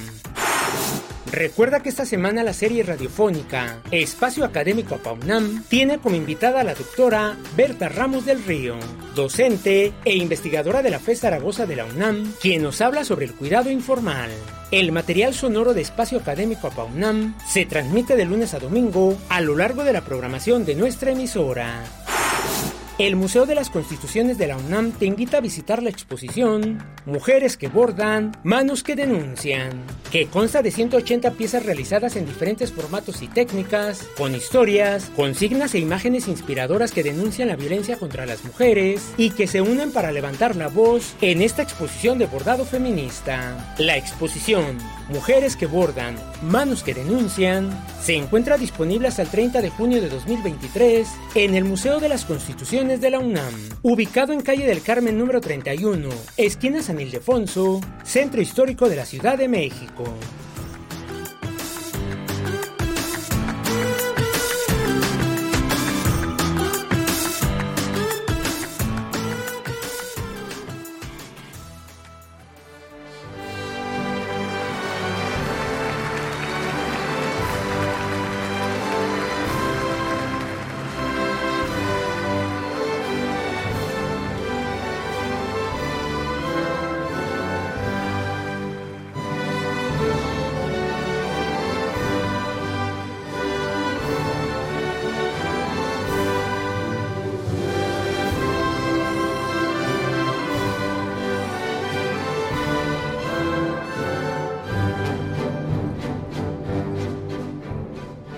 Nos podríamos pasar escuchando toda esta pieza musical, pero el tiempo, ya saben, apremie, tenemos todavía muchos materiales. Oigan, pues qué gusto estar aquí acompañándoles en estos primeros 86 años de Radio UNAM, en este día especial para esta radio, para sus trabajadores, algunos que ya llevan muchos años aquí, eh, que han cumplido incluso hasta 50 años. Imagínense lo que han visto pasar aquí en estos pasillos, en cómo se ha ido renovando la radio, tanto física como en la parte auditiva, de tecnología y demás. Y pues nada, muchísimas gracias. Estos, estos, eh, estos años que eh, se pueden contar de muchas maneras y que nos honra estar en una pequeña partecita, digamos, de esta historia, también siendo parte de esos, de esos contenidos que quienes somos apasionados de la radio, quienes hemos estado eh, en la radio desde hace muchos años, pues nos honra estar al frente de estos micrófonos. Siempre un gran respeto para los micrófonos de radio Universidad Nacional. Eh, y bueno, pues, ¿qué les puedo decir? cuando me conmuevo me empiezo a poner un poco nerviosa, así que eh, así que ustedes disculparán, pero aquí estamos muy contentos de verdad y aquí con muchas personas que les gusta hacer la radio. Aquí miren eh, Ricardo con su bien puesta la camiseta de Radio Nam. Así es, cuando uno se pone la camiseta es otra cosa. Así que, y como decían aquí nuestras invitadas, siempre con mucho, con mucho cariño y con mucho profesionalismo, porque, porque la gente espera mucho de esta emisora, una emisora cultural, una emisora universitaria, pública. Así que, pues nada, muchas gracias y gracias a todas las personas que nos están escribiendo aquí sus mensajes y que en este día nos hacen llegar cosas como pues estos pensamientos, estas palabras. Muchas gracias aquí a Santiago Luis Enrique, muchas gracias por tus mensajes. No Oliva, muchos saludos, no te mando muchos saludos y un abrazo. Armando Cruz nos dice felicidades a Radio UNAM, a todo su personal, quienes hacen posible día a día que los escuchemos y desde hace años que Radio UNAM también escuche nuestra opinión de Radio Escuchas. Brindo con un mezcal y una goya para Radio UNAM. Gracias Armando Cruz, gracias por la foto y qué bueno que estás ahí brindando por esta emisora. Eh, te mandamos un saludo hasta allá a Morelos donde nos escuchas. Alejandro Toledo también, muchos saludos, que es uno de nuestros colaboradores también aquí. A nuestros amigos de Tiempo de Análisis, este programa que se transmite hoy a las 8 de la noche, no se lo pierdan en AM en 860, un gran programa también con gran contenido. Les mandamos un saludo a todos quienes hacen Tiempo de Análisis y todos los programas, por supuesto, que aquí pues tampoco puedo decir todos porque son muchísimos, pero les mandamos un saludo a todas las personas que hacen y que están ligadas a Radio UNAM, que hacen y que escuchan Radio UNAM. También ustedes, Radio Escuchas, les festejamos eh, por ser, eh, por tener ese buen gusto y sintonizar Radio UNAM. Santiago Luis Enrique Castillo nos dice, sí, cotidianamente, si cotidianamente es un gusto escuchar Prisma RU, el día de hoy es un agasajo. Vaya manera de arrancar el programa. Abrazos y larga vida a Radio UNAM. Alan García Huitrón nos dice, más allá de la violencia, corrupción política, geopolítica, desigualdad, militarización y bueno, pues nos manda una, una colaboración que tuvimos con él hace unos días al maestro Alan García Huitrón. Muchas gracias, eh, maestro, por estar por aquí en estas frecuencias y que con los contenidos, justamente personas que quizás no trabajan dentro de la UNAM, pero sí en la UNAM, pues nos hacen llegar también a través de sus análisis, enriquecen nuestros contenidos. Eduardo Mendoza dice una, una maravilla escucharles cuántas reflexiones y también la nostalgia. Claro que sí, Eduardo, muchas gracias por estar presente. Caleidoscopia, muchas felicidades, Radio UNAM, gracias por mantenernos informados, respetar la dignidad del radio escucha y no subestimarnos. Salud por muchas décadas más. Bravo, gracias, Caleidoscopia. Eh, también aquí la rata repartidora, muchos saludos. César Soto dice una intensa labor y transmisión sonora ininterrumpida en 86 años en una postura crítica y constructiva del quehacer universitario y acontecimientos sociales al servicio de la sociedad. Felicidades hoy y siempre Radio UNAM y el de la FESA Catlán. Claro que sí, César. Jorge Fra también aquí presente. Muchos saludos. Pati León. Eh, Caleidoscopia también nos dice voz distintiva de Radio UNAM. Muchas felicidades, Margarita. Dice, de chicas mi mamá nos despertaba y ya estaba escuchando esta radio, lo cual nos inculcó y como falleció, a veces al escucharte me produce nostalgia. Tu voz es como un abrazo de ella. Gracias. Ay, Caleidoscopia, le vamos a mandar este mensaje tuyo a Margarita, que seguramente la va a conmover muchísimo. La rata de repartidora nos dice eh, la variedad en la programación y la diversidad de opiniones hace que Radio UNAM sea genial para las audiencias. Mis favoritas, Radio Resistencia Modulada, los radioteatros del sábado por la noche y, por supuesto, Prisma R1. Una felicitación a todos los que hacen posible esta experiencia sonora. Muchas gracias, te mandamos un abrazo. El Zarco también. Eh, que nos dice que hay que imitar a las voces entre programas, esas que aparecen eh, en bloques musicales que ayudan también mucho. Muchas gracias, el Sarco, que tiene siempre aquí buenos comentarios. Sarco Tecuani. Eh, Abel Fernández nos dice muchas, muchísimas felicidades a Radio UNAM a Prisma RU y todos los que hacen posible el noticiario. Felicitaciones. Muchas gracias. Gracias, Abel, por tus palabras, pero sobre todo también tu sintonía, que él en algunos momentos nos ha planteado, nos ha dicho, yo no estoy de acuerdo con todas las voces que a veces presentan, pero es parte de la diversidad. Muchas gracias y lo valoramos muchísimo también, Abel. Doris Morales nos dice, larga vida, felicidades a todo el gran equipo de Radio UNAM. Gracias, Doris, te mandamos un saludo muy grande. Ella que trabaja allí en la... En la eh, en la Filmoteca de la UNAM y siempre enviándonos contenidos importantes que comentarles aquí en este espacio. Mauricio Flores, felicidades y el mayor de los reconocimientos a Josefina King. Muchas gracias, Mauricio, te mandamos saludos.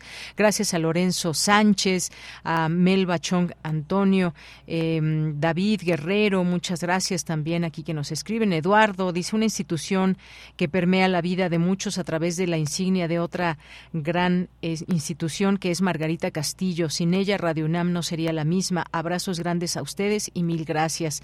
Gracias, Eduardo. Le hacemos llegar tu mensaje también a Margarita Castillo, Alejandro Olvera, David Castillo Pérez, eh, Mel Bachón, Lorenzo Sánchez. Muchas felicidades para nuestra Radio UNAM. Grandes maestros, Tomás Mojarro, Miguel Ángel Granados Chapa, Eugenio Bermejillo, Margarita Castillo. Te abrazo. Gracias, Lorenzo. David Castillo Pérez, bravo, bravo, nos dice por aquí.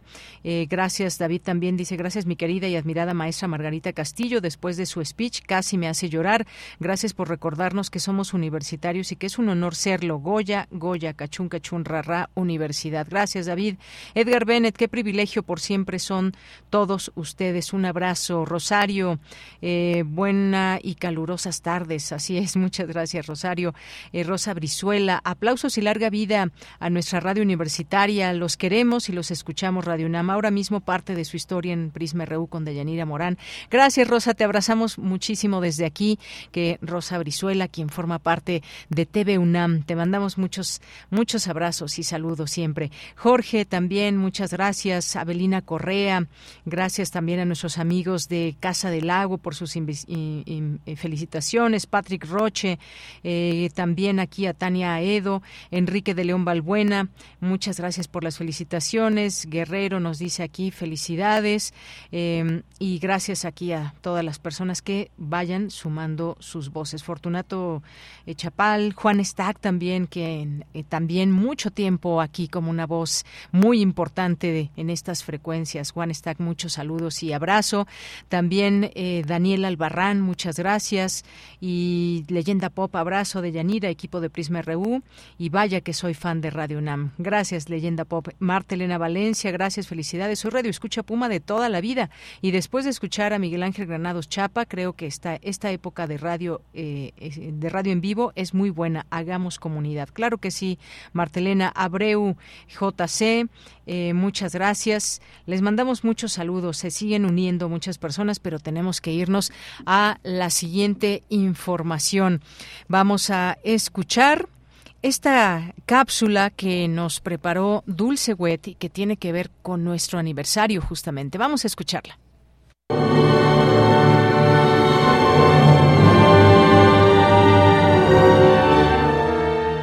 Feliz cumpleaños 86 a Radio Universidad Nacional Autónoma de México, Radio UNAM o RU, reconocida como la primera radio cultural del país que dio preponderancia a la cultura, al arte, abrevando de la actividad universitaria, la enseñanza, la investigación y la difusión de la literatura, el teatro, el arte, la ciencia y la música no comercial.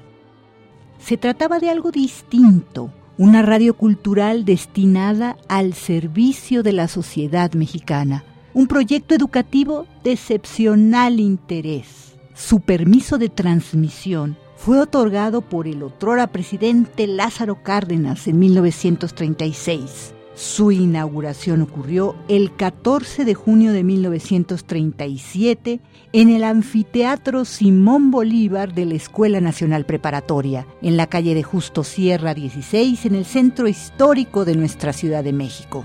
Sus transmisiones se iniciaron bajo las siglas XEXX, frecuencia de 1170 kHz de onda media AM, potencia de 5000 watts, con cuatro horas diarias de programación, dos por la mañana de 10 a 12 y dos por la tarde al anochecer.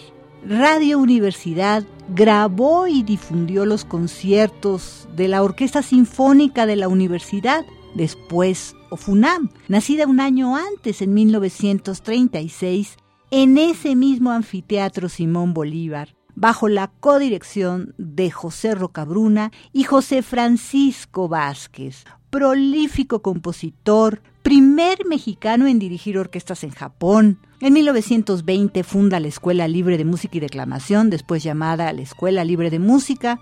En 1926 funda la Compañía Mexicana de Ópera y ahí presenta varias de las suyas, una de las cuales ganó en el concurso del Universal. En 1929 es fundador de la Escuela Nacional de Música, ahora Facultad de Música de la UNAM.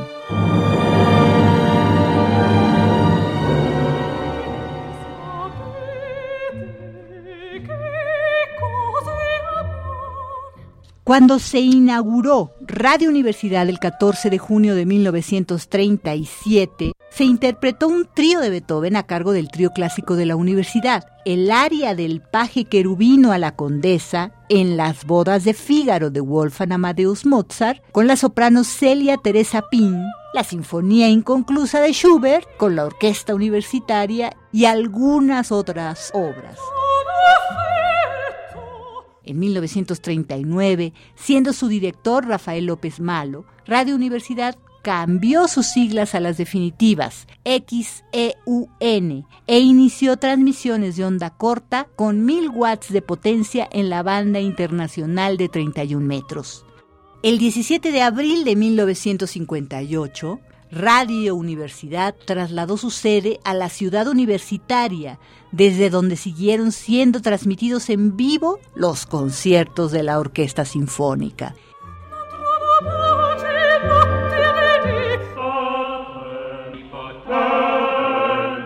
El 11 de octubre de 1976 se inauguran sus instalaciones aquí en Adolfo Prieto 133 en la Colonia del Valle y un año después empieza a funcionar la sala Julián Carrillo que hasta la fecha realiza múltiples conciertos, actividades y presentaciones de teatro, danza, literatura.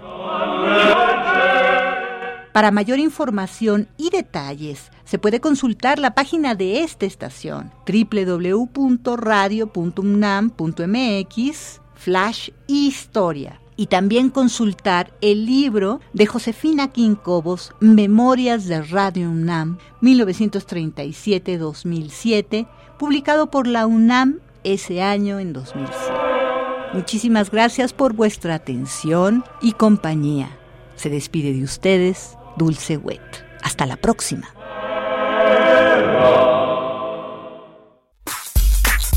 Prisma RU. Relatamos al mundo.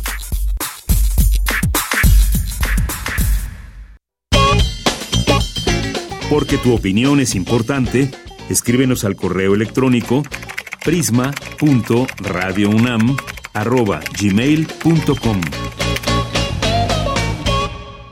Bien, pues continuamos. Muchas gracias, Dulce Wet, por ese trabajo, esta cápsula especial en estos, eh, por motivo de estos 86 años de Radio UNAM. Pero también tenemos nuestra programación con algunas, eh, también, digo, es importante festejar y también hay contenidos del día. Nos vamos a esta sección de sustenta, alimentos orgánicos, veganos y vegetarianos, así como herbolaria. Son algunos de los productos que se ofrecen en el mercado universitario alternativo y la Feria de la Sustentabilidad. En esta segunda entrega de Sustenta, Daniel Olivares conversó con la coordinadora de dichos espacios de consumo sustentable.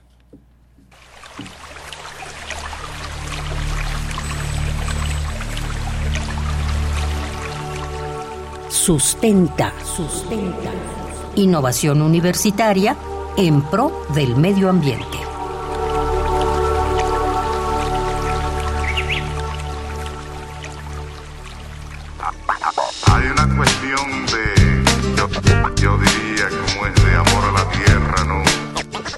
Muy buenas tardes al público Radio Escucha de Prisma RU y de nuestra querida Radio UNAM, que hoy festeja su 86 aniversario. Aprovecho también para enviar un saludo y una felicitación a todo el personal de las diferentes áreas de nuestra emisora que día a día la mantienen al aire y a todos aquellos que durante 86 años han pasado por los micrófonos de Radio UNAM. Soy Daniel Olivares Aranda y me da mucho gusto darles la bienvenida de nueva cuenta a este espacio sonoro sustentable. Bienvenidos a Sustenta. La raíz de mis pies yo sentí, levanté la mano y vi que todo va unido, que todo es un ciclo, la tierra, el cielo y de nuevo aquí. Hoy conoceremos más acerca del mercado universitario alternativo y la Feria de la Sustentabilidad, organizados por la Coordinación Universitaria para la Sustentabilidad de la UNAM. Estos productos representan una alternativa para la comunidad universitaria de consumo de productos que contribuyen a cambiar los hábitos alimenticios y de consumo. Conversamos con Sofía Espinosa Bonifaz, licenciada en Desarrollo y Gestión Interculturales, responsable del área de consumo sustentable de la COUS UNAM y coordinadora del mercado Universitario Alternativo y la Feria de la Sustentabilidad, quien nos comparte qué tipo de productos ofrecen en estos espacios. En ambos proyectos van a poder encontrar alimentos preparados con opciones veganas, vegetarianas, productos de cuidado personal, herbolaria, derivados de la leche, cárnicos, productos de la colmena, salsas, chocolate, cacao y una gran diversidad de, hortalizas chinamperas. Eso es lo que principalmente van a, van a poder encontrar en, en estos dos espacios. Y también tenemos en las ferias en particular artesanos y artesanas invitados que también tienen proyectos muy interesantes. ¿Cómo ha sido la respuesta y aceptación de la comunidad universitaria ante estas dos propuestas de consumo sustentable? Escuchemos nuevamente a la licenciada Sofía Espinosa Bonifaz. La respuesta por parte de la comunidad universitaria ha sido muy positiva para ambos espacios. Principalmente tenemos consumidores y consumidoras que desarrollan sus actividades dentro de Ciudad Universitaria. Como te mencionaba eh, al inicio, ya existen demandas por eh, acceder a una alimentación distinta dentro de, los espacios de la universidad, ¿no? Entonces, el que lleguen estos proyectos a, a la UNAM, a las facultades, a los espacios más abiertos de, ciudad universitaria, ha sido muy bien recibido. Tanto estudiantes como académicos y trabajadores en general de la universidad se acercan con los productores, con las productoras, preguntan, dialogan, participan en las actividades que se desarrollan paralelamente a, la comercialización eh, dentro de los mercados y las ferias, ¿no?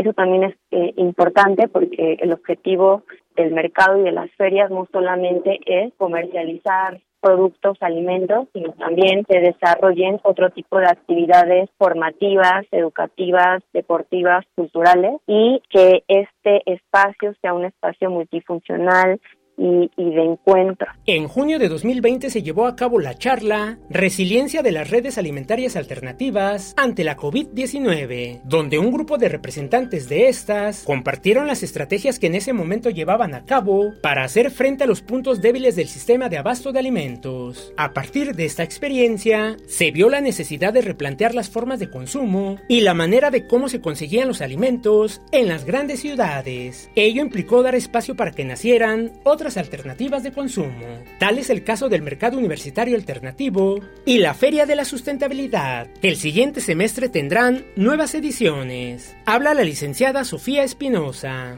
La última edición del Mercado Universitario Alternativo será este viernes 16 de junio y volveremos el 11 de agosto para iniciar un nuevo semestre, también con nuevas productoras y actividades para la universitaria. En cuanto al mercado, eh, tenemos previsto que siga teniendo una periodicidad eh, mensual, al menos eh, lo que resta de, del año. Y en cuanto a las ferias de consumo sustentable, también tenemos ya actividades programadas para, para el siguiente semestre, que estaremos anunciando, estaremos participando en, en, las ferias que se desarrollarán en el marco del Día del Maíz la licenciada en Desarrollo y Gestión Interculturales, Sofía Espinosa Bonifaz, responsable del área de consumo sustentable de la COUS UNAM, nos invita a participar en la última edición del Mercado Universitario Alternativo del primer semestre de 2023. Los y las invitamos a que conozcan el Mercado Universitario Alternativo, a que prueben los productos, a que se acerquen con las productoras y a que participen en las diversas actividades educativas y deportivas que se van a desarrollar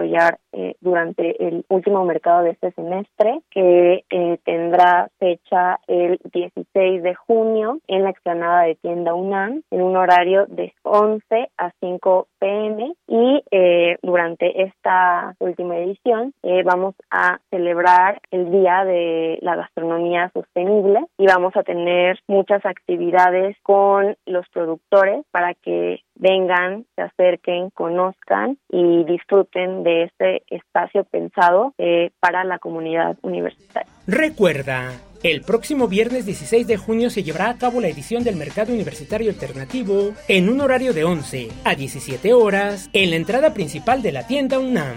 Y de nueva cuenta, Felicidades a Radio UNAM por su 86 aniversario. Si tienes alguna duda o comentario, puedes compartirlo a través de las redes sociales de Prisma RU o directamente en mi cuenta de Twitter. Me encuentras como arroba Daniel Medios TV. Para Radio UNAM, Daniel Olivares Aranda. Hay una cuestión de, yo, yo diría, como es de amor a la tierra.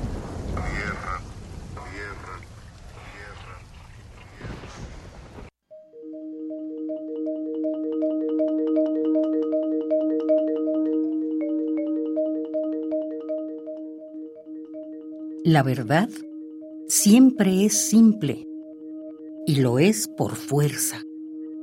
Tiene que ser lo bastante simple para que la entienda un niño. De lo contrario, cuando la comprenda, ya sería tarde.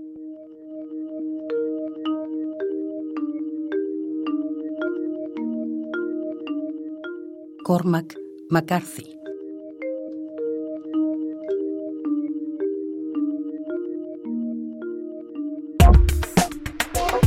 Tu opinión es muy importante. Escríbenos al correo electrónico prisma.radiounam@gmail.com.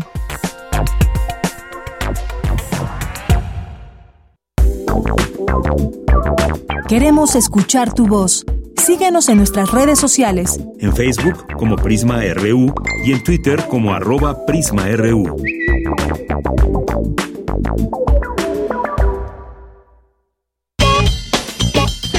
Porque tu opinión es importante, escríbenos al correo electrónico prisma.radiounam@gmail.com.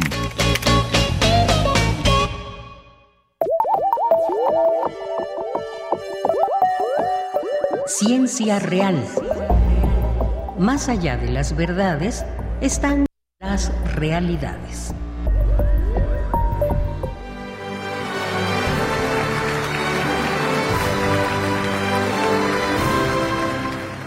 Saludo con mucho gusto al auditorio de Prisma RU. Hoy estamos de fiesta porque nuestra querida estación cumple 86 años de existencia, de llevar a ustedes información, cultura, ciencia, música y hasta servicio a, a, la comunidad. Por eso vamos a hacer una pausa en la temporada de Ciencia Real de este mes y les voy a platicar sobre algunos programas de divulgación científica que se han transmitido en esta estación. Ángel Figueroa, director de divulgación de las humanidades de la UNAM, tiene una amplia experiencia en las producciones de divulgación de la ciencia que esta estación ha compartido con ustedes. Él nos platicó sobre estas producciones en donde, hay que decirlo, destaca la participación de grandes investigadores como lo es la doctora Julieta Fierro. Vamos a escucharlo. Es un gusto felicitar un nuevo aniversario de Radio UNAM que sigue cada vez más potente, más dispuesta hacia sus públicos y es una oportunidad para recordar algunas producciones que hemos tenido en distintos años y que han buscado comunicar la ciencia. Hace muchos años tuvimos un programa que se llamaba Debates en la Ciencia, conducido por Julieta Fierro y el doctor René Drucker Colín, un programa de entrevistas que pasaba los lunes por la noche. También tuvimos una serie de cápsulas que se llamaban de tiempo completo, dedicadas a hablar de los acerca de los diferentes investigadores e investigadoras del subsistema de la investigación científica, mostrarlos un poco más de carne y hueso, podríamos decir. También otra serie que eran capítulos cortos que se llamaba La UNAM hasta la cocina y en esa serie también se hablaban de investigaciones con una, un guion donde se trabajaba la parte cultural, la parte musical una combinación y se contaba en cada una de estas historias una investigación de diferentes eh, académicos de nuestra universidad. Y bueno, seguramente ha escuchado La Ciencia que Somos Iberoamérica al aire. Este programa es en sí una radiorevista donde se presentan entrevistas, mesas redondas, encuestas, cápsulas, sondeos y bueno, también enlaces en vivo de México e Iberoamérica para dar a conocer el testimonio de las personas que hacen la ciencia y la tecnología en esta región. El objetivo es enlazar a toda la audiencia a través de la ciencia para conocer las nuevas investigaciones y los nuevos proyectos en torno a la ciencia. Su titular, Ángel Figueroa, nos habla de la ciencia que somos. Desde el 2017, eh, gracias al apoyo de Benito Taibo, pudimos incorporar un nuevo programa que se llama La Ciencia que Somos, un espacio de revista radiofónica. Al inicio duraba una hora y media y está dedicado a hablar sobre la ciencia que se hace en distintas partes, no solo de México, sino de Iberoamérica, con algunas mesas redondas, con algunas discusiones entre investigadores de distintos países que conforman nuestra región.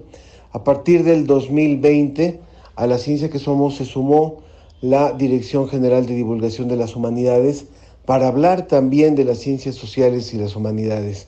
Estos son espacios valiosísimos para la divulgación tanto de la ciencia como de las ciencias sociales y las humanidades y por eso es un espacio que valoramos y que se ha podido reproducir en más de 50 estaciones, tanto de México como de Colombia, de Argentina, de Ecuador, en donde también se retransmite este programa.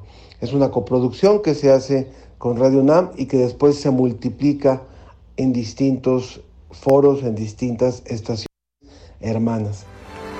Y otra producción con fines también de divulgación de la ciencia es Conciencia, Psicología y Sociedad. Es conducido por Berenice Camacho, la doctora Ana Celia Chapa, la doctora Cristina Pérez y la doctora Laura Elisa Ramos. Esta serie de divulgación de la ciencia enfocada en la psicología y su relevancia social permite desmitificar la psicología, así como fortalecer el reconocimiento de esta disciplina como una ciencia. ¿Qué les parece si escuchamos a Frida Saldívar, productora de esta serie? Muchas gracias a todo el equipo de Prisma RU y a esta sección Ciencia Real.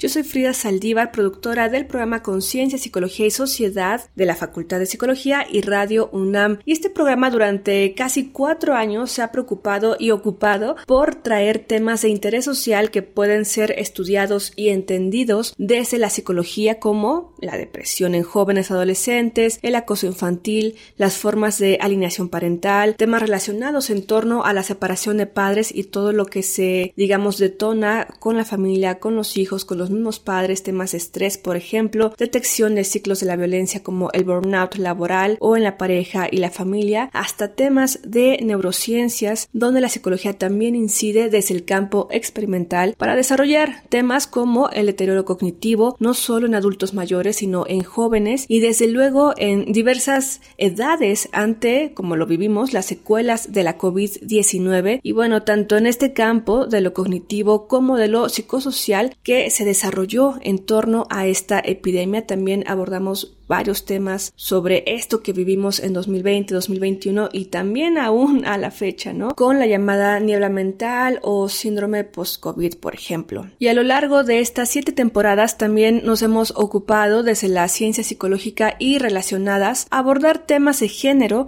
donde hemos tenido, por ejemplo, el apoyo de la doctora Shivon Guerrero McManus, bióloga y filósofa. También todos nuestros invitados y expertas forman de algún centro de investigaciones y del mismo Sistema Nacional de Investigaciones, así que pueden confiar en que tenemos a expertos destacados en su ámbito. Y con ello también nuestras conductoras a lo largo de estos años han sido doctoras en psicología con especialidades en distintas ramas como la clínica experimental, por lo cual es un gran equipo el que semana con semana se reúne para poder tener en 30 minutos radiofónicos un acercamiento a estos múltiples temas con los radioescuchas en un lenguaje que no busca ser tan especializado, pero sí universitario, donde el conocimiento en colectivo siempre será mejor que solo desde las cúpulas técnicas del mismo. Y bueno, otra producción de Radio UNAM que se dedica a la divulgación de la ciencia es Hipócrates 2.0, conducido por Mauricio Rodríguez. En esta serie se abordan las investigaciones y temas relacionados con la salud que podrían ser de interés público. Los invito a que escuchemos una probadita. Hola, Bienvenidos a Hipócrates 2.0. Yo soy Mauricio Rodríguez, los saludo con muchísimo gusto aquí en Radio UNAM. Qué bueno que nos están sintonizando una vez más, porque fíjense que en este programa vamos a platicar sobre el volcán y tu salud. La divulgación de la ciencia que se hace en Radio UNAM es amplia, tiene mucho tiempo ya, la seguiremos haciendo y el día de hoy la festejamos junto con estos 86 años de Radio UNAM. Espero que les haya gustado esta invitación a escuchar todas las producciones de divulgación científica que aquí hacemos. Les agradezco infinitamente su preferencia por esta emisora. Sigamos con el festejo. Los dejo con una frasecita con nuestra conductora de Yanira Morán. Que tenga muy buena tarde y recuerde, larga vida a Radio UNAM. Practiquen todo el tiempo, aprendan a ser creativos, divulguen ciencia para ser felices. Julieta Fierro.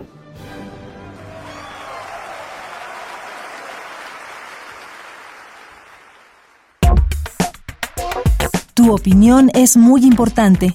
Escríbenos al correo electrónico prisma.radiounam@gmail.com.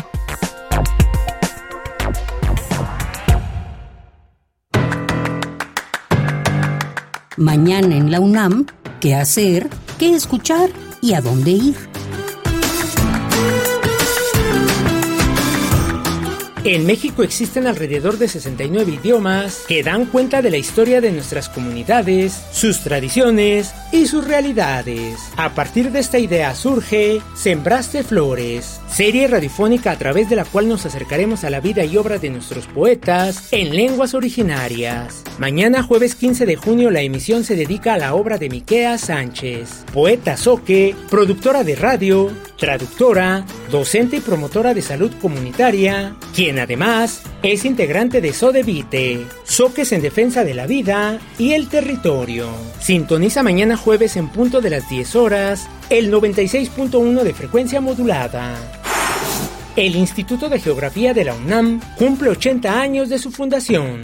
Por ello ha preparado una serie de actividades que se llevarán a cabo mañana jueves 15 de junio a partir de las 12 del día en el Auditorio Ingeniero Geógrafo Francisco Díaz Covarrubias del Instituto de Geografía de la UNAM. O sigue la transmisión en vivo a través de sus redes sociales. El Instituto de Ciencias Aplicadas y Tecnología de la UNAM organiza la charla La importancia del agua, su cuidado y la crisis que se vive en México, que contará con la participación de Juan Carlos Durán Álvarez, ingeniero químico con maestría y doctorado en el área de ingeniería ambiental. La cita es el próximo sábado 17 de junio, en punto de las 13.30 horas, en el Museo Universitario de Ciencias y Arte, en Ciudad Universitaria. Para Prisma RU, Daniel Olivares Aranda.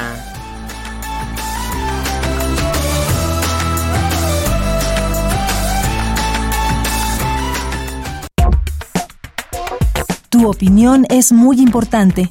Escríbenos al correo electrónico prisma.radiounam@gmail.com.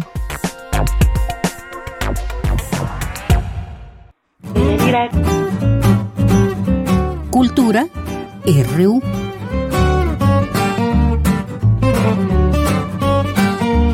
Deyanira, como siempre es un gusto saludarte, saludar al auditorio de Prisma RU, sobre todo saludarlos hoy que estamos celebrando a esta radiodifusora, a la radio pública y a este espacio por supuesto que eh, pues nos, nos ha brindado esta oportunidad de llegar hasta ustedes donde quiera que se encuentren con información artística y cultural. Esta tarde hablaremos de el Teatro Varsovia, este espacio que fue rescatado recientemente, bueno, ya celebraron su primer aniversario y han acogido diversas propuestas escénicas para todo tipo de público. Para contarnos más detalles sobre la programación de este mes, nos acompaña Rodrigo González, director general del Teatro Varsovia. Rodrigo, te doy la bienvenida a este espacio radiofónico. Platícanos, por favor, un poco del contexto de este espacio que fue rescatado y de cómo, cómo ha sido este primer año. Así es, pues eh, la verdad es que ha sido un proyecto muy eh, hemos podido recuperar este eh, recinto que, fue creado por Mario Pani en 1959. Desde como teatro hasta ahora eh, bueno, el año pasado, en el 3 de marzo del, del 2022, lo pudimos abrir finalmente para lo que fue creado, que fue para, para hacer un teatro en el corazón de la colonia Juárez, a una cuadra del Ángel de la Independencia, en este multifamiliar que, que eran como las, las torres gemelas, digamos, de los 50, y que Mario Pani de, pues visualizaba justo tener un espacio eh, recreativo y cultural que nutriera eh, la vida de, de, estas de estas torres y de la colonia. Y distintos motivos eh, fueron oficinas de gobierno fueron muchas cosas quedó cerrado por décadas y finalmente pudimos restablecer este espacio que la verdad está está muy lindo muy acogedor eh, tiene todas las condiciones de técnica tal, eh, etcétera. Es, eh, es muy eh, pues muy habitable y, la comunidad lo ha hecho suyo la comunidad artística y también eh, los públicos y pues eso ha sido ha sido muy bello que lo han tomado como su casa y tenemos bueno teatro danza cabaret eh, teatro para niños flamenco conciertos etcétera y pues todas las disciplinas ahí ahí convivimos y hemos disfrutado mucho de este espacio y ha sido un muy bello proyecto. Rodrigo, ¿qué es lo que están presentando en este mes eh, que bueno ya ya corre este mes de junio? Tenemos eh, de miércoles a domingo, justo a partir del día de, hoy, a la compañía de Vicente Silva con, con una pieza que se llama Nahual, eh, que habla pues de como de la animalidad, de las transmutaciones en danza contemporánea y es eh, pues es una pieza que ha tenido mucha resonancia que revelamos placa con ellos incluso en años anteriores. En fin que es que es de gran este gran relevancia dentro del repertorio de la compañía de Vicente Silva y que vale mucho la pena no perderse. Está de miércoles a domingo esta semana y la que viene. Y también hay una obra muy interesante de teatro que se llama Finitud todos los lunes, eh, dirigida por Víctor Weinstock, un, pues un grande eh, exponente del teatro, y que además eh, pues relata la historia de unos padres que, que pierden a su hija y, eh, y en efecto eh, los actores que interpretan esta pieza son dos padres que perdieron a su hijo y este pues es un homenaje póstumo y es, es la verdad es que es muy entrañable, eh, muy bien dirigida, los textos, la actuación, eh, vale vale mucho la pena no perderse los lunes eh, Finitud.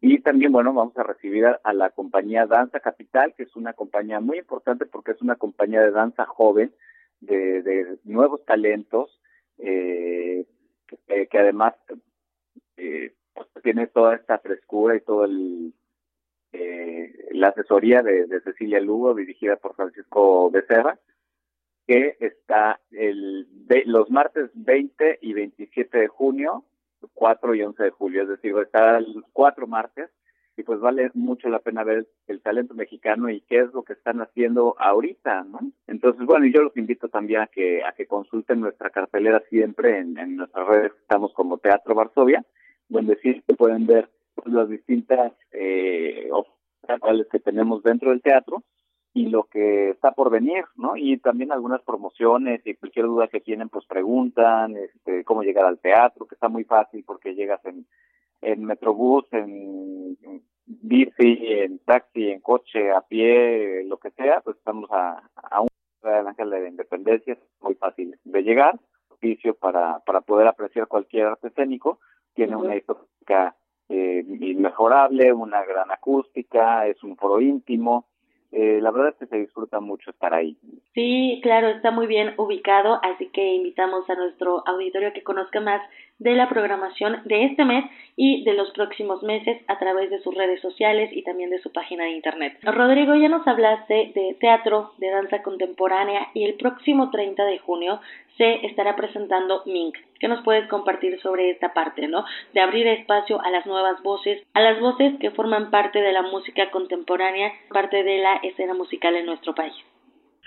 Así es, pues también eh, efectivamente el, el 30 de junio tenemos a Mink y la música también presente en sus distintas manifestaciones. Hemos tenido música contemporánea, música de exploración, conciertos de música barroca, ópera, eh, rock, eh, cabaret, Astrid Haddad, que ha sido nuestra madrina en la inauguración del teatro y que la hemos tenido en repetidas ocasiones. Entonces, pues los distintos géneros musicales también están presentes y también se abre eh, pues a, las nuevas audiencias, también la, la música clásica, eh, en fin, sus distintas expresiones, eh, algunos experimentos sonoros también padrísimos de instalación en todo el teatro que han sido experiencias eh, muy interesantes 360 Entonces, bueno, eh, todas las, disciplinas artísticas son bienvenidas y son importantes y me parece fundamental como el diálogo entre, eh, entre todos, entre estas disciplinas, que todo lo que tenemos que decirnos entre nosotros, ¿no? Los, los, teatreros, a los músicos, a los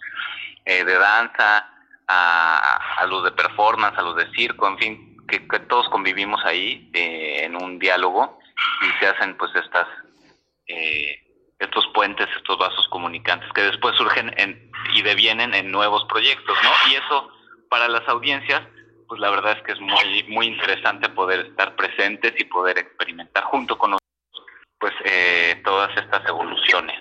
Así que ahí los esperamos para que nos visiten y también fíjate que en, las mañanas sucede la Escuela Libre de Artes Escénicas dirigida por Enrique Singer, que es una escuela de actuación con un método pues, desarrollado por, por Enrique y por Alberto Lovnitz, eh, distinto para, para también que los, los jóvenes interesados en la actuación pues aprendan en esta escuela y además es una escuela práctica que, que cada semestre tienen una puesta en escena, en fin, que también es muy interesante y su salón de clase es el, el escenario, imagínate tú la riqueza, en fin, que es un, que es un proyecto muy bello que tiene pues muchos vertientes, así que los invitamos a que, a que visiten el, el Teatro Varsovia por lo menos a conocerlo y además pues a disfrutar de toda su cartelera. Qué interesante, muchísimas gracias por compartir esta información. También gracias por acompañarnos en este espacio radiofónico. Que estés muy bien. Muchas gracias igualmente para ustedes. Rodrigo González es director general del Teatro Varsovia. Este recinto se encuentra en la calle Varsovia, en la colonia Juárez, en la alcaldía Cuauhtémoc. Y con esto llegamos al final de la sección. Deyanira, regreso contigo mañana con más información. Que tengan excelente tarde. Porque tu opinión es importante, escríbenos al correo electrónico prisma.radiounam@gmail.com. Queremos escuchar tu voz. Síguenos en nuestras redes sociales.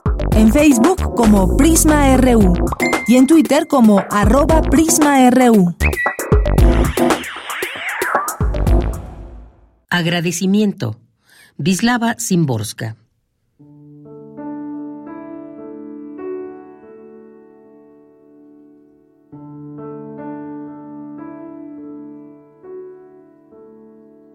Debo mucho a quienes no amo.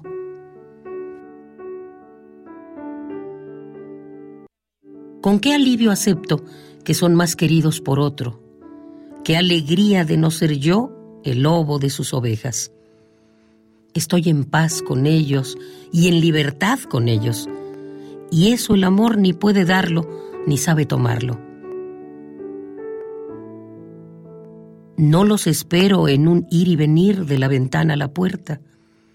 Paciente, casi como un reloj de sol, entiendo lo que el amor no entiende. Perdono lo que el amor jamás perdonaría.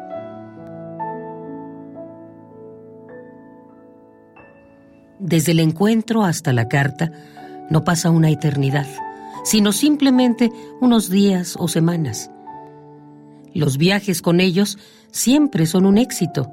Los conciertos son escuchados, las catedrales visitadas, los paisajes nítidos. Y cuando nos separan lejanos países, son países bien conocidos en los mapas.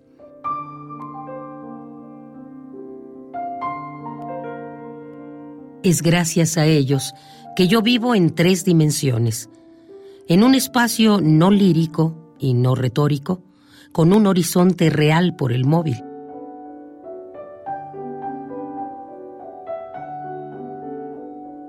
Ni siquiera imaginan cuánto hay en sus manos vacías. No les debo nada, diría el amor sobre este tema abierto. Agradecimiento. Vislava Simborska.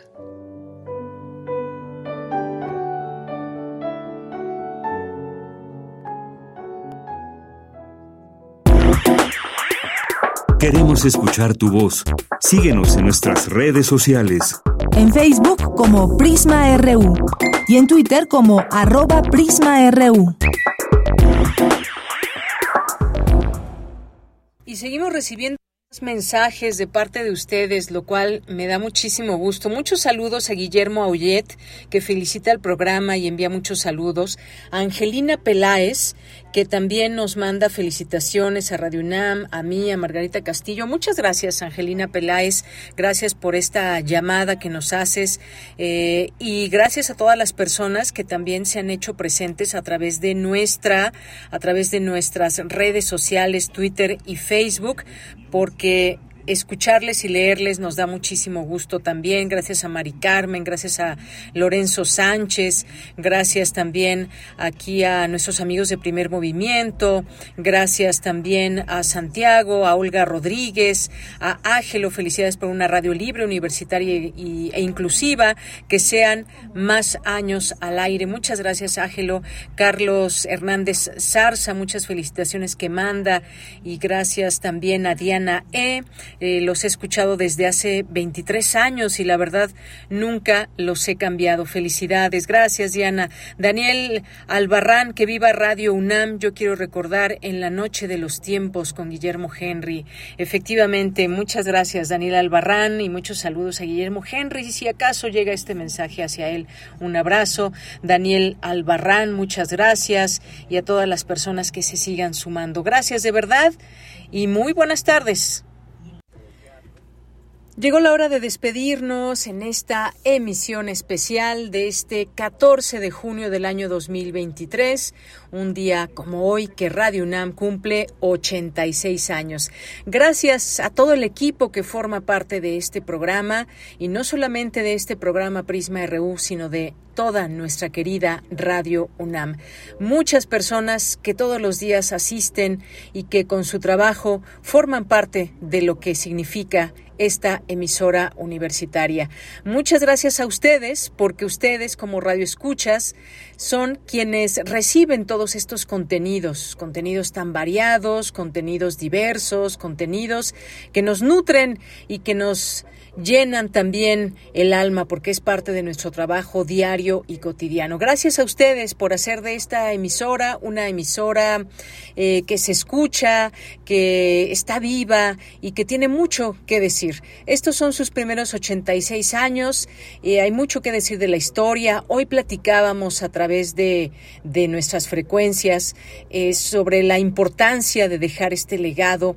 Hay un legado y un acervo sonoro muy, muy importante que está también al servicio de ustedes, para que ustedes lo puedan escuchar, para que ustedes lo puedan disfrutar y también conozcan ese paso de Radio UNAM conforme han pasado los años. Gracias a todas las personas que hacen posible todo esto y también gracias porque desde esta emisora la riqueza de ideas debe escucharse también, esta posibilidad de escucharnos entre todas y todos en universidad hay muchas cosas que hacer, muchas cosas que descubrir y muchas cosas que están dejando huella desde las distintas publicaciones que hay en nuestra universidad. En un día tan importante lo recordamos, pero es un trabajo de todos los días y a través de Radio UNAM nos permitimos generar estos contenidos, como decía en nuestra primera hora Rita Abreu, que pueda haber esta posibilidad de traer las aulas a la radio, de traer los laboratorios, de traer todo lo que se hace desde las facultades, institutos y más dependencias universitarias. Así que es un gusto poder estar con ustedes en estos micrófonos. Me honra de verdad y me hace muy feliz el poder estar compartiendo con este público, que es un gran público además. Así que pues nos despedimos aquí en la producción, Marco Lubián, en la asistencia de producción, Denis Licea, en nuestras redes sociales, José Carlos Pineda, también nos acompaña aquí en la producción Sebastián Hernández, gracias a Arturo González en los controles técnicos, a Enrique Pacheco en la continuidad.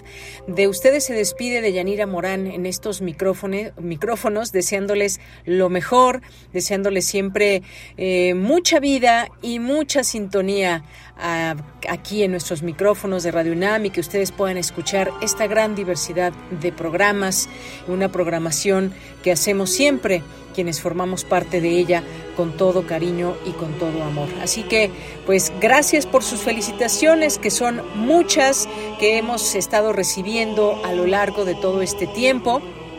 No hay otra palabra más que decirles eso. Gracias porque ustedes hacen posible también que se hable de Radio UNAM, que se diga de Radio UNAM, que se recomiende a Radio UNAM alguno de sus programas, que ustedes hagan de esta emisora también parte de su cotidiano. De verdad, muchísimas gracias y nos vamos a despedir con un poco de música. Hasta la próxima.